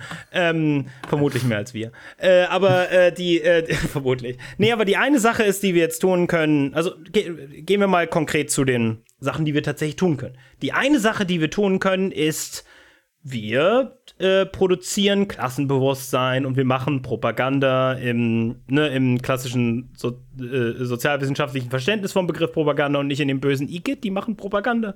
Verständnis von dem Gedanken, äh, von, dem, äh, von dem Begriff. Ähm, und wir klären Leute darüber auf, dass sie grundsätzlich unterschiedliche Interessen haben. Wir machen das an deren Arbeitsplätzen, wir machen das, also das kann man, das nennt man zum Beispiel auch Salting. Wenn ihr da draußen keinen Job habt, äh, könnt ihr zum Beispiel in einen Job reingehen und dort dann eben bewusst diesen Prozess der Gewerkschaftsbildung nach und nach voranbringen. Ähm, also in einen, in einen Betrieb, in eine Branche einsteigen, mehr oder weniger mit genau mit dem Ziel, um halt äh, äh, Gewerkschaftsbildung zu provozieren. Ähm, äh, übrigens, äh, äh, legal betrachtet alles ein bisschen komisch und, und ist definitiv so halt negativ und so halt halt un, also ich sag mal nicht nur unbeliebt, sondern so direkt gegen halt ähm, äh, deutsche Firmeninteressen, dass es, äh, äh, äh, dass es zu diesem Prozess in Deutschland nur sehr wenig Informationen gibt und dass das meiste halt englischsprachig ist. Ähm, aber hey, hier habt ihr es zum ersten Mal gehört. Hoffentlich nicht, aber vielleicht ja. Das, ande das andere ist nicht nur Klassenbewusstsein, sondern das andere ist, wie gesagt, die direkte äh, Gewerkschaftsbildung und die ist natürlich jetzt etwas schwerer bei, äh, äh, äh, bei der Gig-Industrie. Du hast nicht mehr die Räumlichkeit, du kannst dich nicht mehr einfach mit denen auseinandersetzen. Also, was du im Prinzip machen musst, ähm, du, liebe Zuhörerin, ist, du musst ähm, vielleicht den Weg digital zu denen finden. Du musst vielleicht auf irgendeine Art und Weise äh, äh, einen, einen kurzen Kontakt mit denen knüpfen und die dann halt in gewisse Gruppenchats oder so bringen. Und ähm, äh, ja? sagst du, dass das Posting die Welt retten kann? Ist das dein Argument? die, die Sache ist, Targeted ja, Harassment ja. funktioniert. Wir, wir unterstützen das nicht, Zwinker Zwonker, ähm, mhm. aber Targeted Harassment im Internet hat schon funktioniert. Ähm, ja, äh, Theo, äh, äh, äh möchtest du noch was sagen, so Gew Gewerkschaftsbildung so in, in diesem Umfeld? Das Einzige, was ich jetzt dazu noch, noch sagen würde, ist einfach die ähm, Wichtigkeit auch, das jetzt nicht nur lokal zu denken, mhm. beziehungsweise aber auch noch eben die Verbindung zu sehen zu internationalen Bewegungen. Es gibt nämlich ähm, ähm, auf der ganzen Welt ganz, ganz ähnliche Formen von ähm, ja, der, der Lieferwirtschaft praktisch, die auf den gleichen, also wirklich auf den identisch gleichen Plattformen funktionieren. Das hatte ich eben schon erwähnt, ne? dass die mhm. halt einfach äh, zum Beispiel dieses pakistanische ähm, Unternehmen hat irgendwie diese, diese äh, Plattform gebaut, die einfach überall wieder kopiert wird. Ähm, die mit ganz ähnlichen Problemen zu kämpfen haben, teilweise natürlich auch noch einfach viel krasseren Problemen. Wir hatten jetzt gerade letztens ähm, einen Genossen in China, der zum Beispiel auch ins Gefängnis geworfen wurde, weil er halt als Delivery Worker eine Gewerkschaft versucht hat zu gründen, was generell nicht unbedingt eine gute Idee ist also eine sehr gute Idee ist, aber halt eben dazu führt, dass man ins Gefängnis geworfen wird. Ähm, und äh, es gibt Be Bewegungen in Kanada, es gibt Bewegungen in Japan, es gibt Bewegungen äh, in Lateinamerika, in Afrika, überall. Und ähm, dass wir jetzt als nächsten Schritt versuchen sollten, diese Bewegung eben auch international gut aufzustellen. Weil es eben genau einfach durch, durch ähm, äh, Saving the World Through Posting die Möglichkeit gibt, eben auch auf, auf diesen sozialen Medien zum Beispiel Netzwerke herzustellen ähm, die internationale Solidarität dann eben auch wirklich praktisch herbeiführen können. Ja, Ja. und äh, wo wir in dieser Folge halt schon bei halt dem, dem Erklären von großen Prozessen waren, so, weil, weil ich auch hoffe, dass wir diese Folge verwenden können, so ein bisschen einfach auch als Instrument, ne, von Leuten, die da vielleicht gar nichts drüber wissen oder so, ne. Auch wenn, wenn ihr euch jetzt die ganze Zeit gedacht habt, ja, wow, ich habe das Kapital auch gelesen, wow, cool. Dann halt, ja, aber, ne, nicht Ich alle nicht, wollen. ja, ja, genau. Äh, äh, nicht alle wollen halt sich langweilen für ein paar Tage. Ähm, nee, ähm, da, das andere ist wichtig. Warum ist, warum sagt Theo und warum ist es das Wichtigste, dass wir auch uns auch äh, international orientieren? Das liegt daran, dass Kapital bereits durch das Outsourcing von Arbeiterschaften halt ein, eine global, ein globales Verhältnis zwischen, äh, zwischen Arbeiterschaft und, und, und besitzender Klasse aufgebaut hat, ähm, äh, äh, was über Nationalstaaten hinweggeht. Also Kapital denkt bereits schon seit Jahrzehnten, seit man kann argumentieren, so dem Ersten, Zweiten Weltkrieg denkt es bereits global. Ähm, Ja. Und eine Organisation der Arbeiterschaft nur innerhalb eines Landes hat das Problem, dass die, äh, ähm, dass das Proletariat, was, was für unseren äh, Wohlstand arbeitet, nicht zu großen Teilen nicht in diesem Land ist. Ähm, wie gesagt, das Kapital äh, hat bereits global gearbeitet und unsere Aufgabe ist es jetzt, die Arbeiterschaft auch global zu organisieren.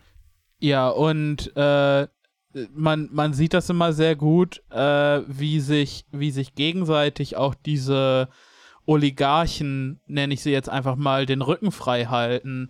Also große, große Tech-Unternehmen arbeiten zusammen und CEOs werden zu so Gottkönigen aufgestellt.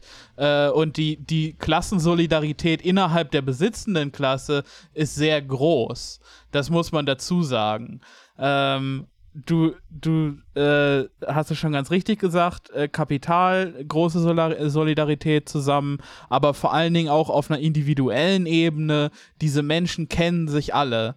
Dass, äh, dass irgendwie drei Dutzend Leute in Jeffrey Epsteins Buch standen, ähm, ist kein, äh, kein äh, Riesenwunder, dass Milliardäre andere Milliardäre kennen. Ähm, oder lass es mich mal so formulieren, ich, das ist auch nichts, was ich mir ausgedacht habe, das ist auch aus diversen Podcasts, aber äh, äh, und, und Artikeln und Kram, aber halt in, in gewisser Hinsicht sind Leute halt in der CDU, Republikaner, halt Firmenchefs, sind eigentlich sehr gute Leninisten. Besser als äh, äh, äh, Leninisten und äh, Marxisten. Besser eigentlich im materiellen Verständnis von der Welt als die meisten Linken. Ähm, nur halt auf der falschen Seite. Sie sind auf sie, sie, sie befinden sich in, dem, in diesem Kampf, sie kämpfen nur für die anderen. Ähm, und sie haben auch ein klareres Verständnis davon, dass dieser Kampf existiert, als, als wir. Und das ist so ein bisschen das Problem, wenn man einen Krieg führt und die meisten Leute auf deiner Seite nicht wissen, dass sie sich im Krieg befinden. Stell dir vor, es ist Krieg, aber nur eine Seite weiß es. Ja, genau. Ja, äh, dann würde ich jetzt schon mal zwischendrin sagen, danke äh, äh, Theo, dass du äh, hier warst. Danke, dass wir über dieses Thema reden konnten. Und vor allen Dingen, ich hoffe, dass, wie gesagt, diese Folge so ein bisschen für manche Leute, die eben mit so orthodoxen Marxismus, Anarchismus, also vielen verschiedenen Ideologien, die eben genau diesen, diese Kernaussagen teilen, ähm, halt sich nicht so, äh, äh, Leute, die damit nicht so vertraut sind, halt hier vielleicht einen kleinen Überblick haben und vielleicht auch überhaupt erstmal wissen und lernen, ja, dieses Ding aus dem 20. Jahrhundert, das, was meine Urgroßeltern und Eltern gemacht haben, so mit Gewerkschaften, Mitglied oder so, das könnten wir wieder machen, aber halt mit einem klareren und besseren ideologischen Ziel. Und ähm, dieses Klassenbewusstsein zusammen aufbauen, äh, äh, gegen die äh, gegen Anti-Gewerkschaftshaltung bewusst Argumente finden und dagegen vorgehen und eben im Zweifelsfall auch, dass wir alle darüber nachdenken, hey, können wir bei uns eine Gewerkschaft gründen? Und ja, äh, im Zweifelsfall, egal wo du arbeitest, ja. Die Antwort ist ja. Nur weil sie dir das Gefühl geben, dass das utopisch wäre und dass es niemals vorstellbar wäre, das muss nicht heißen, dass du, dass du das nicht auch schaffen könntest. Und wie gesagt, wir haben jetzt nur so einen kleinen, einen kleinen Einblick in die Taktiken gegeben. Wie gesagt, die Leute zusammensammeln, so das ist äh, äh, so Gewerkschaftsbildung, das ähm, sind tatsächlich auch bei gewissen Gewerkschaften, so bei der FAU und so, äh, bei der V, die haben auch Materialien für euch und es gibt viele Materialien im Internet, ähm, die auch speziell Gewerkschaftsbildung im, in der Gig Economy ansprechen. Da können wir vielleicht auch ein, zwei Sachen verlinken an Literatur. Äh, aber bevor ich diese Folge beenden möchte, möchte ich erstmal sagen, hey, äh, empfiehlt uns weiter, äh, äh Twitter, blablabla. aber Na, was ich auch noch Posting den Podcast retten, ne? die Welt, äh, meine ich, die Welt. Ich meine den Podcast, ich meine uns Geld geben, äh, ich meine die Welt retten, äh, uns Geld geben. Ähm, und ähm, ein kleiner Schritt Richtung Welt retten ist natürlich uns Geld geben. Ähm, nee, aber bevor ich den Podcast komplett beenden möchte, möchte ich noch mal kurz ein ähm, Thema ansprechen, ähm, was in meinem persönlichen Interesse ist nämlich ähm, der derzeitige Kampf um die Riga äh, 94. Und ähm, ich möchte das nur äh, kurz ansprechen, aber im Prinzip möchte ich ein paar Sachen nennen, die wir im, in der Vergangenheit in unserem Podca Podcast schon immer erwähnt haben. Nämlich äh, äh, das Zwischenspiel Medien, Polizei und Opfer, Individuen äh, von der Städtepolitik äh, äh, die halt Gentrifizierung etc. und, und Immobilien äh, äh, äh, fördern möchte, statt deren Bevölkerung. Ähm, äh, die Riga 94, äh, unabhängig davon, was ihr von denen persönlich haltet oder wie ihr die ästhetisch bewertet oder deren Mittel bewertet, ist ein politisches Projekt, was sich direkt gegen die Kapitalisierung vom Wohnungsmarkt stellt und was noch den zusätzlichen wichtigen äh, Aspekt hat, dass es einen Schutzraum bietet für vor allen Dingen junge, queere, halt, ne, in Anführungsstrichen obdachlose Menschen. Ähm, und äh, dies gilt es zu schützen und äh, zu, zu sichern. Und äh, erstmal, das ist das Erste, jeder, der denkt, ja, aber die waren doch böse hier und böse da und bla bla bla, ähm, das ändert nichts an dem Grundfakt, das ändert nicht, weißt du, ein, eine Person, eine Gruppe, die sich verteidigt, äh, muss erstmal bewertet werden, was sie äh, darin, was sie verteidigt und nicht welche Mittel sie zur Verteidigung verwendet. Denn äh, über die Mittel könnte man immer noch reden. Ich will dieses Gespräch gar nicht führen, weil ich es für unproduktiv erachte. Ähm, und außerdem, weil ich die Mittel nicht so schlimm finde. Aber, äh, äh, aber, äh, aber der, was zu verteidigen gilt, ist wichtig und jedes vernünftige Staatssystem, jedes vernünftige politische System würde genau das wahren und fördern. So, Punkt. Da sehen wir, da, da, da, da sehen wir keinen Kompromiss. Jeder, der probiert, das gegen uns auszuspielen, wird geblockt. Ähm, wow, oh, es fühlt sich so mächtig an, wenn man diesen Knopf drückt. Ähm, jetzt, kommen wir aber, jetzt kommen wir aber zu den Medien wenn wir durch die Medien schauen, und das ist jetzt vielleicht für niemanden von euch eine Überraschung, hören wir nur, ähm, hören, hören wir nur äh, Antagon Antagonisierung. Wir, wir, wir sehen wir, wir, wir lesen nur, wie viele Polizisten verletzt wurden, etc. Wir sehen, was alles schlimm in Brand gesetzt wurde und dass sie sich weigern. Hier zum Beispiel habe ich hier die Riga 94 muss geräumt werden. Von Andreas Gansior in der Berliner Morgenpost. Ein Geil. Kommentar. Ein Kommentar übrigens, was ungefähr, was so kurz ist. Ich habe noch nie ein Essay in meiner Bildungslaufbahn geschrieben, was so kurz ist. Und ähm, wenn du dann natürlich nachguckst, Andreas Gansior, dessen gesamte Karriere ist Lokaljournalismus schon seit 30 Jahren. Und ich bin hab durchgeklickt. Wollt ihr mal die Artikel so ein bisschen? Weil ihr werdet ganz schnell. Ähm, äh, Prenzlauer Berg, 75-jährigen Wohnung erstochen, Maserati-Drifter, Geldstrafe vier Monate Pappe weg, Großrazzia gegen Kinderpornografie in Berlin, Junge, 13 erstochen. Okay, das mag jetzt vielleicht keinen Zusammenhang haben, aber der tatsächliche, ah, der tatsächliche Zusammenhang ist, dass es einen im Lokaljournalismus eine gesamte Industrie gibt von Leuten, die ausschließlich Polizeiberichte abdrucken. Ja, ja. und ich, und ich fühle mich jetzt auch einfach schon nur durch die Titel so ein bisschen, ich habe so ein bisschen, ich werde so ein bisschen nervös, habe irgendwie so ein bisschen Angst und ich frage ja, mich so, wer mich beschützen könnte vor diesen allen, vor diesen Driftern und Messerstechern in der die Stadt. Die Driftern, oh nein. Ja, und, und das tut denn niemand was gegen Vin Diesel? auch, auch ein Chef, der von Familie redet. Ähm. Äh, das stimmt. ähm, aber bei denen ist es tatsächlich Klassensolidarität und ist gut. Ähm, ja. Äh, wir sind, äh, ich, ich, ich denke, ich spreche hier äh, für alle vom Podcast, dass Fast and Furious ein hervorragendes Machwerk ist. Ähm, ja. Nee, aber also das ist eine Kleinindustrie von du druckst die Polizeiberichte ab. Du wartest genau auf die Minute, bis der Polizeibericht auf deren Internetseite hochgeladen wird und dann druckst du das mehr oder weniger ab. So. Äh, natürlich hast du hier beim, schreibst ab und zu noch einen Kommentar, wie eben gerade das von Andreas Gansio, in dem du am Ende nochmal aufforderst und halt nicht nur darüber redest, was passiert ist, in Anführungsstrichen, weil das ist sehr streit, das ist sehr strittig. Äh, das ist, es gibt keine eine Realität und die Realität, die wie gesagt abgedruckt ist, ist hauptsächlich die seitens der Polizei, also ähm, die Perspektive der Polizei. Er schreibt hier halt, das Problem Riga Straße 94 wird in dieser Legislaturperiode nicht mehr gelöst. Es gehört aber nach den Wahlen im September auf die Dringlichkeitsliste aller Fraktionen im Abgeordnetenhaus. Das ist die Politik den Einsatzkräften der Polizei und den Berlinern schuldig. Zu viele Jahre wurde nur halbherzig und hilflos agiert. Ah, mh, ha, Moment, ha, Moment, Moment, Alliteration. Moment. Äh, Mhm. Habe ich das falsch verstanden oder hat er gerade gesagt, dass die, äh, dass man ähm, es der Polizei schuldet, die Riga äh, 94 zu räumen? Ja, genau.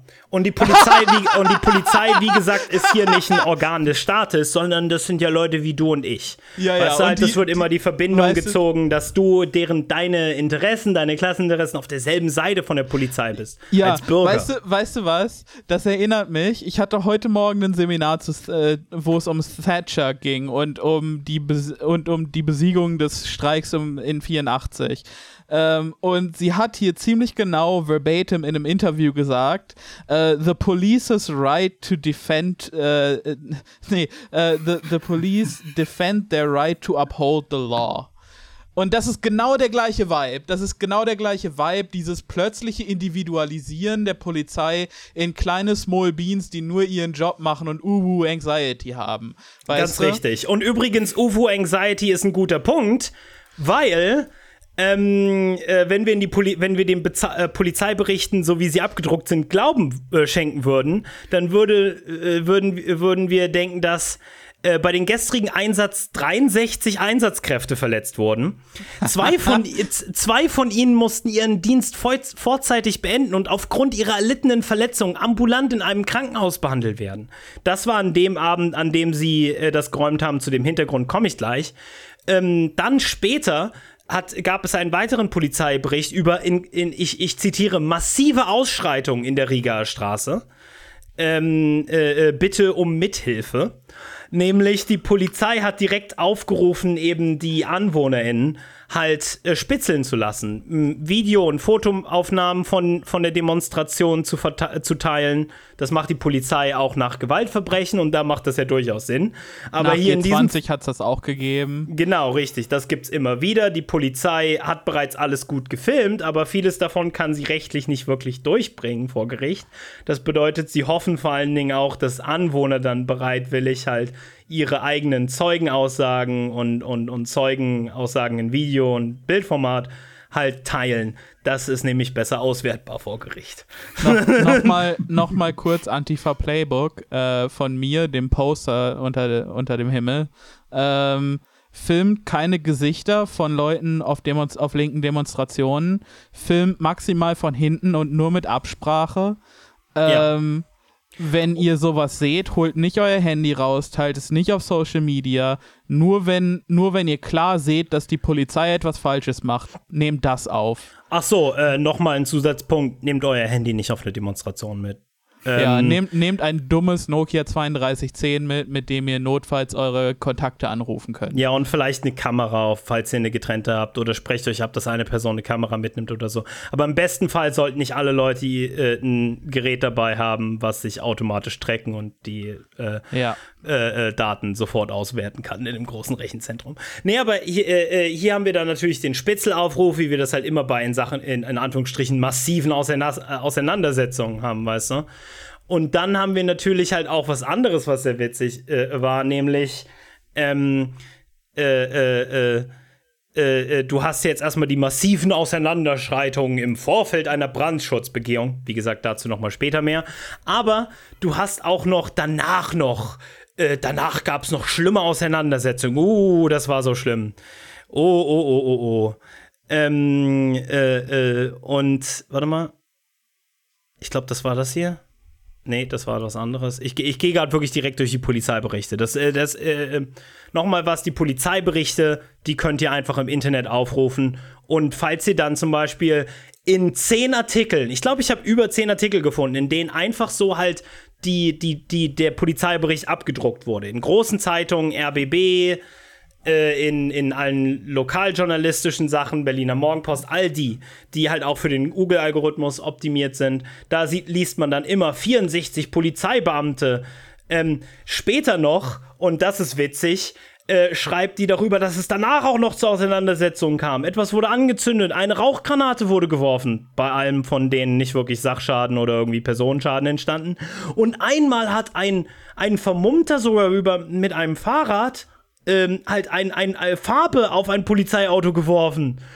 Und was ist dem Polizisten passiert? Oh nein, Gucki, Gucki, oh, aua, er hatte Auerweh, er hatte Hautreizung dadurch bekommen. Im Polizeibericht ja, äh, steht wortwörtlich, der Polizist ist dann, er litt eine Hautreizung durch die Farbe, die auf ihn geworfen wurde. Bisschen Ausschlag, weil Ubu-Allergie. Ähm, die Sache ist halt, diese, diese Polizeiberichte, äh, da wird dann immer davon gesprochen, ja, 64 Verletzte, aber äh, was das tatsächlich heißt, ist, jemand hat sich, äh, keine Ahnung, äh, in die Hand gepiekst beim Auseinandernehmen von einer Barrikade oder ist aus dem Bulli gefallen, weil er in seiner Montur nicht richtig nach vorne gucken kann. Oder, äh, keine Ahnung, hat irgendwie Feuerlöscherpulver ins Auge gekriegt. Sowas muss dann, weißt du, dann heißt es im, äh, der Typ wurde ambulant im Krankenhaus behandelt, das heißt, jemand hat bei ihm eine Augendusche gemacht, weil er ein bisschen Feuerlöscherpulver im Auge hatte wenn ich irgendjemandem mit voller Wucht einfach ins Gesicht boxe, dann tut mir manchmal danach auch die Hand so ein bisschen weh. Ja, ja. Halt auch klassisch, klassisch gerne genommen. So Tennis-Ellenbogen von zu viel Knüppeln. Ähm, du hast äh, sehr häufig, ich kenne das auch in meinem, äh, äh, aus meinem äh, privaten Umfeld, du hast dann auch die Zahl von den Beamten, die vor Ort waren, wird einfach mal verdoppelt. Die, die, die Morgenschicht war da auch mit dabei, auch wenn die kein Schwein gesehen hat. Ähm, du hast natürlich, äh, und das hat Jan schon gesagt, jeder Hitzeschlag, jeder Herz Herzrhythmusstörung ist dann natürlich äh, ist sofort natürlich passiert. Alles, wo man halt. Der, der Punkt ist hier, dass Journalisten all das ja eigentlich wissen. Aber dass die Narrative funktioniert, nämlich die bösen Linken haben die 64 Polizisten übel zusammengeschlagen. Sobald man nicht darüber ähm, darauf eingeht, was tatsächlich passiert ist. Und sobald man untransparent, weißt du, auf in den Polizeiberichten steht nie, was da konkret passiert ist, nur die Anzahl. Das bedeutet, die könnten, die, die könnten sich geschnitten haben, wortwörtlich halt äh, äh, an, äh, äh an dem Schmuck beim Prügeln. Weißt du, halt, das ist, ähm, äh, und, und weil die Journalisten in Deutschland eben nur die Polizeiberichte abdrucken, aber keine tatsächliche journalistische Arbeit machen, wofür sie eigentlich, ich glaube, warte mal, lass mich nachgucken, Geld bekommen, ähm, um das zu tun, was sie gelernt haben, wie man das macht. Man könnte zum Beispiel im Krankenhaus anfragen, was tatsächlich bei den zwei Beamten vorgefallen ist. Man könnte bei den Beamten genauer nachfragen. Man könnte zum Beispiel, und jetzt kommt's, bei den Leuten nachfragen, die mit vor Ort waren, die an, dem die an der Auseinandersetzung beteiligt waren und die fragen, was passiert ist. Denn hier ah. haben wir jetzt, äh, denn äh, äh, ne, es ist nicht besonders schwer, einfach Riga 94 zu googeln und dann, wo bist du, wo landest du? Wow, bei denen, bei dem Wohnprojekt auf der Internetseite und da siehst du in meisten Fällen eine sehr detaillierte Auflistung von deren Seite der Ereignisse, die natürlich nicht so viel wert ist, weil das sind die bösen Linken und die anderen sind doch gute Polizeibeamten. Aber, äh, aber es würde ja zum Beispiel helfen, wenn man auf deren Seite geht und liest, dass diese äh, Begehung durch den Brandschutz, die wie gesagt zu diesem Konflikt geführt hat, ähm, eine merkwürdige Re äh, Repressalie war, weil es bereits Anfang des Jahres zu äh, Begehungen durch, äh, für Brandschutz kam. Und das, äh, äh, äh, anders muss zum Beispiel erwähnt werden, dass deren Besetzung von den Häusern durchaus legal ist und dass die Besetzung von der Liebig äh, die geräumt wurde, weswegen wir jetzt von Teilbesitz, also darüber hatten wir in einer anderen Folge geredet, halt auch legal einen, einen legalen Status hat, dass diese Leute durchaus einen Anwalt haben und durchaus immer halt äh, vor all diesen Konflikten, in Anführungsstrichen, Konflikt würde immer implizieren, dass es halt beidseitig ist, aber es ist ja eine einseitige Repressalie seitens des Staats, seitens, äh, äh ähm, seitens äh, der Berliner Staatsorgane. Ähm, Warum? Naja, weil äh, die Riga Straße ist äh, äh, nicht nur so ein bisschen gentrifiziert, sondern die Riga Straße hat, glaube ich, die höchste Differenz im Einkommen innerhalb einer Straße. Nämlich sie hat die Wohnung, sie hat die Wohnungsprojekte, aber sie hat auch mit die teuersten Mieträume in ganz Berlin, soweit ich das weiß. Und, ähm, äh, äh, und äh, die Spekulation auf Mieträume in der Riga Straße ist ein gigantisches Projekt äh, das hat, äh, hat zum Beispiel viele äh, Mieträume haben jetzt halt Besitzer gewechselt, die das halt zu, äh, äh, die das halt von bereits sündhaft teuren Wohnungen zu Eigentumswohnungen umfunktionieren und die Leute da rauswerfen werden. Ähm, no? Prozess, der auch Gewalt ist. Gewalt von einer anderen Art. Gewalt von einer Art, bei der der Polizist dann nicht sagen kann, dass er seine Gefühle verletzt hat. Äh, ich meine, ja, übrigens Gefühle verletzt ebenfalls. Ich würde, ich würde schätzen, von den 64 Polizisten wurden mindestens 50 emotional hart getroffen, wo es weh tut. Ja. Ähm, äh, nee, aber je, jetzt kommen wir zu der Sache. Wenn wir hier diesen Leuten folgen, dann gab es bereits immer ein diplomatisches Ausland. Es gab bereits immer eine, äh, äh, ein, ein, ein, ein, ein Gespräch zwischen den Positionen. Sie haben, äh, sie haben zum Beispiel der, äh, äh, der Begehung durch Brandschutzüberprüfung zugestimmt mit der Voraussetzung, dass er das ohne Polizisten macht, weil er die nicht braucht. Nochmal kurz, wenn bei euch im Haus der Brandschutz überprüft wird, wie viele Polizisten sind dann dabei? Ha, wie, wie viele Wannen habt ihr dann ja. vor der Haustür? Und, und da hieß es dann, ja, aber die müssten ja nur dabei sein, weil der Prüfer sonst um seine Sicherheit fürchte. Aber dass er halt, wie du eben schon gesagt hast, schon mehrfach im Haus war, vielleicht nicht der gleiche, aber halt von der gleichen Institution jemand geschickt wurde und das anscheinend vollkommen in Ordnung war und dass äh, den Weisungen dieses Prüfers auch gefolgt wurde, wird halt unter den Tisch, äh, ne? Das, das fällt so unter den Tisch. Ja, und ehrlich gesagt, die einzige Zeitung, Mainstream-Zeitung, die diesen Aspekt auch mit abgedruckt hat, die ich gefunden habe, war die Zeit. Ähm, die zumindest diesen Aspekt halt mit äh, äh, äh, äh, zu Papier gebracht haben. Natürlich halt auch nicht, ne, ne, ich muss nicht drüber reden, ist die Zeit. Aber halt die wenigsten diesen Aspekt mit beleuchtet hat. Nämlich, ähm, das ist ein off, also, ne, sie haben es nicht direkt genannt, so wie ich das hier gelesen habe, aber es ist ein offensichtlicher Mechanismus, nur um das Gebäude zu räumen und es hat nichts mit dem Brandschutz zu tun. Denn, jetzt kommt die Pointe von der ganzen Sache, selbst alle anderen Artikel im Nachhinein mussten dann leider, leider, leider schreiben, es gab, es war hervorragend, es, der, hat, der Prüfer hat keine Probleme gefunden. Tja. Denn es ist fast so, als hätte es im März bereits eine Begehung gegeben und dann wurden dann auch bereits dann Maßnahmen getroffen, die dann ja. nochmal überprüft worden sind ja. und für in Ordnung befunden wurden bereits vor dieser neuen Begehung. Komisch, als, als, ja, als ja. sei es eine, ja, fast als sei es eine Ausrede. Äh, ja, ja, genau, um, fast als sei es, fast als sei es eine Ausrede, die, äh, die, die Leute in der, in der Riga-Straße sofort als solche durchschaut haben äh, und ihr Tunlichstes getan haben, um äh, nicht die Polizei ins Haus zu lassen. Denn es war ja von Anfang an die Befürchtung, dass bei dieser erneuten, völlig unnötigen Brandschutzprüfung äh, quasi das Ganze nur als Vorwand genutzt wird, um das Haus räumen zu lassen, um quasi Polizisten äh, Zugang zum Haus zu verschaffen, damit sie das dann gewaltsam räumen können. So, jetzt ja. sind wir am Ende von dieser aktuellen Situation angelangt, nämlich die Leute wurden wieder ins Haus gelassen, ich bin mir sicher, ich habe das gerade nicht gelesen, weil sie haben keine detaillierte Ereigniskette gemacht von, von dem Tag. Sicherlich auch, weil vieles davon ähm, sie äh, einfach nicht teilen sollten, weil ansonsten sie äh, äh, Leute rechtlich äh, belangen könnten. Ähm, wie gesagt, also, Leute beschützen ihren eigenen Raum. Das ist etwas, was ja, man ja. in jedem anderen Fall als legitim und als Grundmenschenrecht anerkennen würde. Nur hier in diesem Aspekt haben die deutschen Medien immer einen Dorn im Auge, weil das sind die bösen Linken, die, die, die, diese Queeren, ähm, die da ihren Raum beschützen in der Stadt, wo ja eigentlich Immobilienfirmen rein sollen. Jetzt kommen wir zu dem Punkt, oh, aber warum macht das die Polizei dann halt, aber wenn das nicht zu irgendwas geführt hat, ne? Ja, das ist nicht nur ein Ereignis, das ist nicht nur eine Kette von Ereignissen, das haben wir jetzt schon zehn, das ist eigentlich jede zweite Folge sagen wir genau das. Es ist nicht nur eine Kette von Ereignissen, es ist ein Prozess, der stattfindet.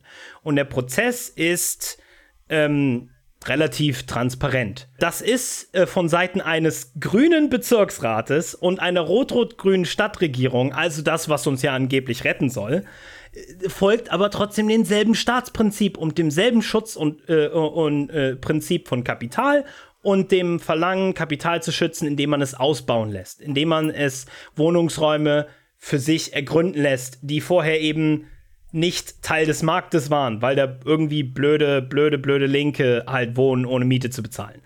So. Wie macht das man keine das? Keine Miete zahlen ist das eigentliche Problem. Ja, genau. So wie, ne, man kann ja nicht darauf spekulieren. Man kann das ja nicht äh, für den Markt wieder zugänglich machen. Ähm, wie macht man das? Wenn ich ein Staat wäre, wenn ich ein Bezirksrat wäre, wenn ich ein, ein Polizei Berlin wäre, was würde ich tun? Naja, ich würde ab und zu halt immer wieder halt permanenten Druck machen äh, um, weil nach und nach kommen Leute dann zum Beispiel, sagen wir mal, für Monate lang in Untersuchungshaft. Und ähm, äh, natürlich irgendwann muss man raus, man wird rausgeekelt, weißt du, man, man, äh, man verliert nach und nach äh, äh, Leute, weil sie eben nach dem Untersuchungshaft sich eben nicht mehr so sehr halt aus dem Fenster lehnen können, zum Beispiel. Ähm, äh, es gibt so auch zufällig wirkende Repressalien, wo man dann halt einfach in der Nähe steht mit einem Bierchen und dann aufgegriffen wird von der Polizeiwanne und dann erstmal drei Monate in Untersuchungshaft kommt. Das sind alles ganz normale Sachen in der Straße. Sobald du da nur jung bist und irgendwie aussiehst wie ein, weißt du, nicht besonders gepflegt aussiehst und in der Nähe stehst, kannst du erwarten, dass es Polizeigewalt gegen dich angewendet wird. Und das ist, ähm, halt, äh, das ist der eine Teil, ne? Dich nach und nach dazu bringen, irgendwie, dass, dass halt deine persönliche Stärke und deine äh, ideologische Treue da ausgeschöpft wird. Äh, weil am Ende bleiben natürlich nur noch die Leute, die halt, die das tief in sich spüren, eine Zugehörigkeit dazu, weil alle anderen wurden ja vorher rausgeekelt. Ähm, ne? Zum Beispiel, was ist mit mir, wenn ich mal Lehrer werden möchte? Hm, sollte ich da wirklich mich in der Nähe solidarisieren? Weil dann kann ich nicht verbeamtet werden. Also, es sind alles diese leichten Aspekte, in der halt Solidarität probiert zu verhindern werden und der, der Kern dieser Gruppierung probiert klein gehalten zu werden. Ein Prozess, der mit linken Gruppierungen in Deutschland sehr erfolgreich funktioniert hat, weil, ne, jetzt gerade reden wir über zwei, drei Wohnprojekte, aber es gab früher mal deutlich mehr. Ähm, und, äh, und das ist natürlich was, was, äh, äh, was den Leuten in der Riga und äh, äh, auch immer noch in der Liebig halt, äh, halt an der Ecke sehr bewusst ist. Ähm, natürlich kommt, muss man sich da wehren, natürlich muss man sich auch körperlich und militant wehren gegen diesen Prozess. Und jetzt kommt der nächste Aspekt. Du wohnst ja nicht nur isoliert mit Wohnungsprojekt, sondern du hast die ganze Straße ringsherum. Leute, die vielleicht an sich wegen den Mieten etc. mit dir solidarisiert sind, aber jetzt, wo du dich militant wehren musst, jetzt, wo die Polizei dieses militante Wehren provoziert hat, kann sie argumentieren, dass eben diese Solidarität nicht genau, der, also nicht, nicht, nicht mehr stattfinden muss. Ist äh, wie zum Beispiel in dieser Polizeimeldung, die bürgerliche Schicht, die dort auch wohnt, wird natürlich jetzt gegen dich instrumentalisiert. Diese Leute sind vielleicht eh schon nicht auf deiner Seite, weil du an deren Gebäude halt äh, scheiß Gentrifizierer falsch äh, mit Graffiti geschrieben hast. So, Prozess, wie gesagt, den ich nicht schlecht, also ich, ich fand das witzig. Ähm, aber halt, ne, das ist an sich ein Ding. Natürlich, halt, du wirst gezwungen, dich gegen auch den Rest da dort zu wehren. Und die Leute finden nicht scheiße dort. Das bedeutet, zunehmend kannst du sozial und politisch isoliert werden. Das passiert durch die Polizei, das passiert durch die sozialen Strukturen vor Ort und das passiert vor allen Dingen durch die Medien. Medien hätten jetzt in diesem Fall die Aufgabe, sich gegen diese Polizei ähm, und die gegen diesen äh, äh, gegen den Bezirksrat zu wehren und eine Konternarrative zu bauen, um wieder für Klassenbewusstsein, um wieder für Solidarität zu sorgen, um die Ereignisse in den richtigen Licht darzustellen oder zumindest in einem anderen Licht darzustellen als diese hegemonielle äh, äh dieses hegemonielle Runterbeten von Polizeiberichten. Das wäre deren Aufgabe, wenn sie nicht eben auch interessenweise auf Seite des Kapitals stehen würden.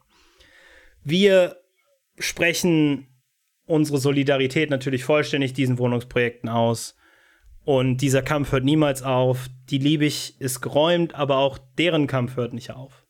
Und ähm, wir brauchen dringend in unserer Gesellschaft Räume, Schutzräume für junge Menschen, für queere Menschen, für, für Leute, die auf der Straße landen.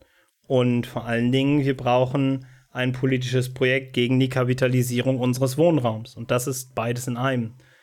Ähm, jeder Linke, der ähm, äh, irg auf irgendeiner Ebene dagegen steht, weil, weil manche von denen Spinnern sind oder was auch immer, oder weil das einem ästhetisch nicht passt, spielt diesem ganzen Narrativ, diesem ganzen Prozess seitens Kapitals in die Hände.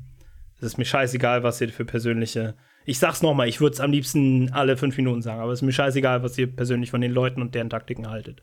Es geht, es geht mir komplett, also ihr, ihr, ihr, ihr, ihr, ihr könnt euch nicht aussuchen, wen ihr hierzulande unterstützt und wen ihr hierzulande nicht unterstützt, wenn der Kampf im Allgemeinen und im größeren Ziel gilt. Aber ja, ähm, bitte geht auf deren Seite, wir werden es wieder verlinken, Riga 94. Bitte, wenn ihr was in den Medien mitkriegt, sucht diese Menschen auf oder lest euch wenigstens deren Berichte äh, äh, äh durch ähm, äh, und und probiert auch, ehrlich gesagt, in eurem privaten Raum eine Konternarrative zu bilden. Und äh, ja, ähm, ich hoffe, ihr habt eine tolle Woche. Äh, ich hatte sehr viel Spaß, die Folge. Danke nochmal an Theo. Äh, tut all den Scheiß, den ihr machen tun sollt. Ne? Ähm, macht, dass wir der größte, schönsteste, äh, äh podcastigste äh, Deutschlands werden. Ähm, und ähm, es sind sehr viele Superlative, die du da gerade ansprichst. Ja, aber es, wir, haben, wir haben auch jedes einzelne davon verdient. Der, ähm, der langatmigste Podcast mit äh, drei beziehungsweise vier Linken äh, in Deutschland im 21. Jahrhundert. Ähm, ich finde, ich also zum, zu meiner Verteidigung, ich finde, ich fasse mich kurz. ah, nee, äh, nee, ich bin Laberkopf. Na, also, Aber hey, muss man auch sein für Podcast. Ähm, äh, ganz, ganz wichtig zum Schluss noch. Äh, äh, empfehlt uns weiter. Ähm, schreibt einen von uns auf Discord an. Kommt auf den Discord. Äh, schreibt uns auf Discord an. Fragt, ob ihr Sticker haben könnt. Wir schicken euch Sticker. Ähm, eure Adressen sind sicher. Oder ihr habt eine Packstation, dann ist natürlich auch gut. Ähm, hm. Folgt Theo auf Twitter. Der Link ist in der Beschreibung. Äh, Theobromin, glaube ich, ne? Ähm, mit, dem, mit, dem, O, also das zweite O ist, ein, ist, ein, ist eine Null. So ein bisschen so dezentes Leadspeak. Ja. Ähm, Damn, richtig, äh, äh, war das auch dein Counter-Strike-Name? ja, natürlich, natürlich. Hell yeah. yeah. Ähm, Meiner ist Bratwurst mit einer 4 statt einem A. Ähm, oh, cool. Ich werde meinen ja. nicht nennen, weil äh, dann findet ihr mich tatsächlich in jedem Spiel. Ich meine wirklich in, in jedem, in jedem Spiel. Fünf gleichzeitig. In ein wortwörtlich, ähm, ja, egal. Ähm, Paul ist der Typ mit den fünf Gameboys, der nach einem Shiny Ponita sucht.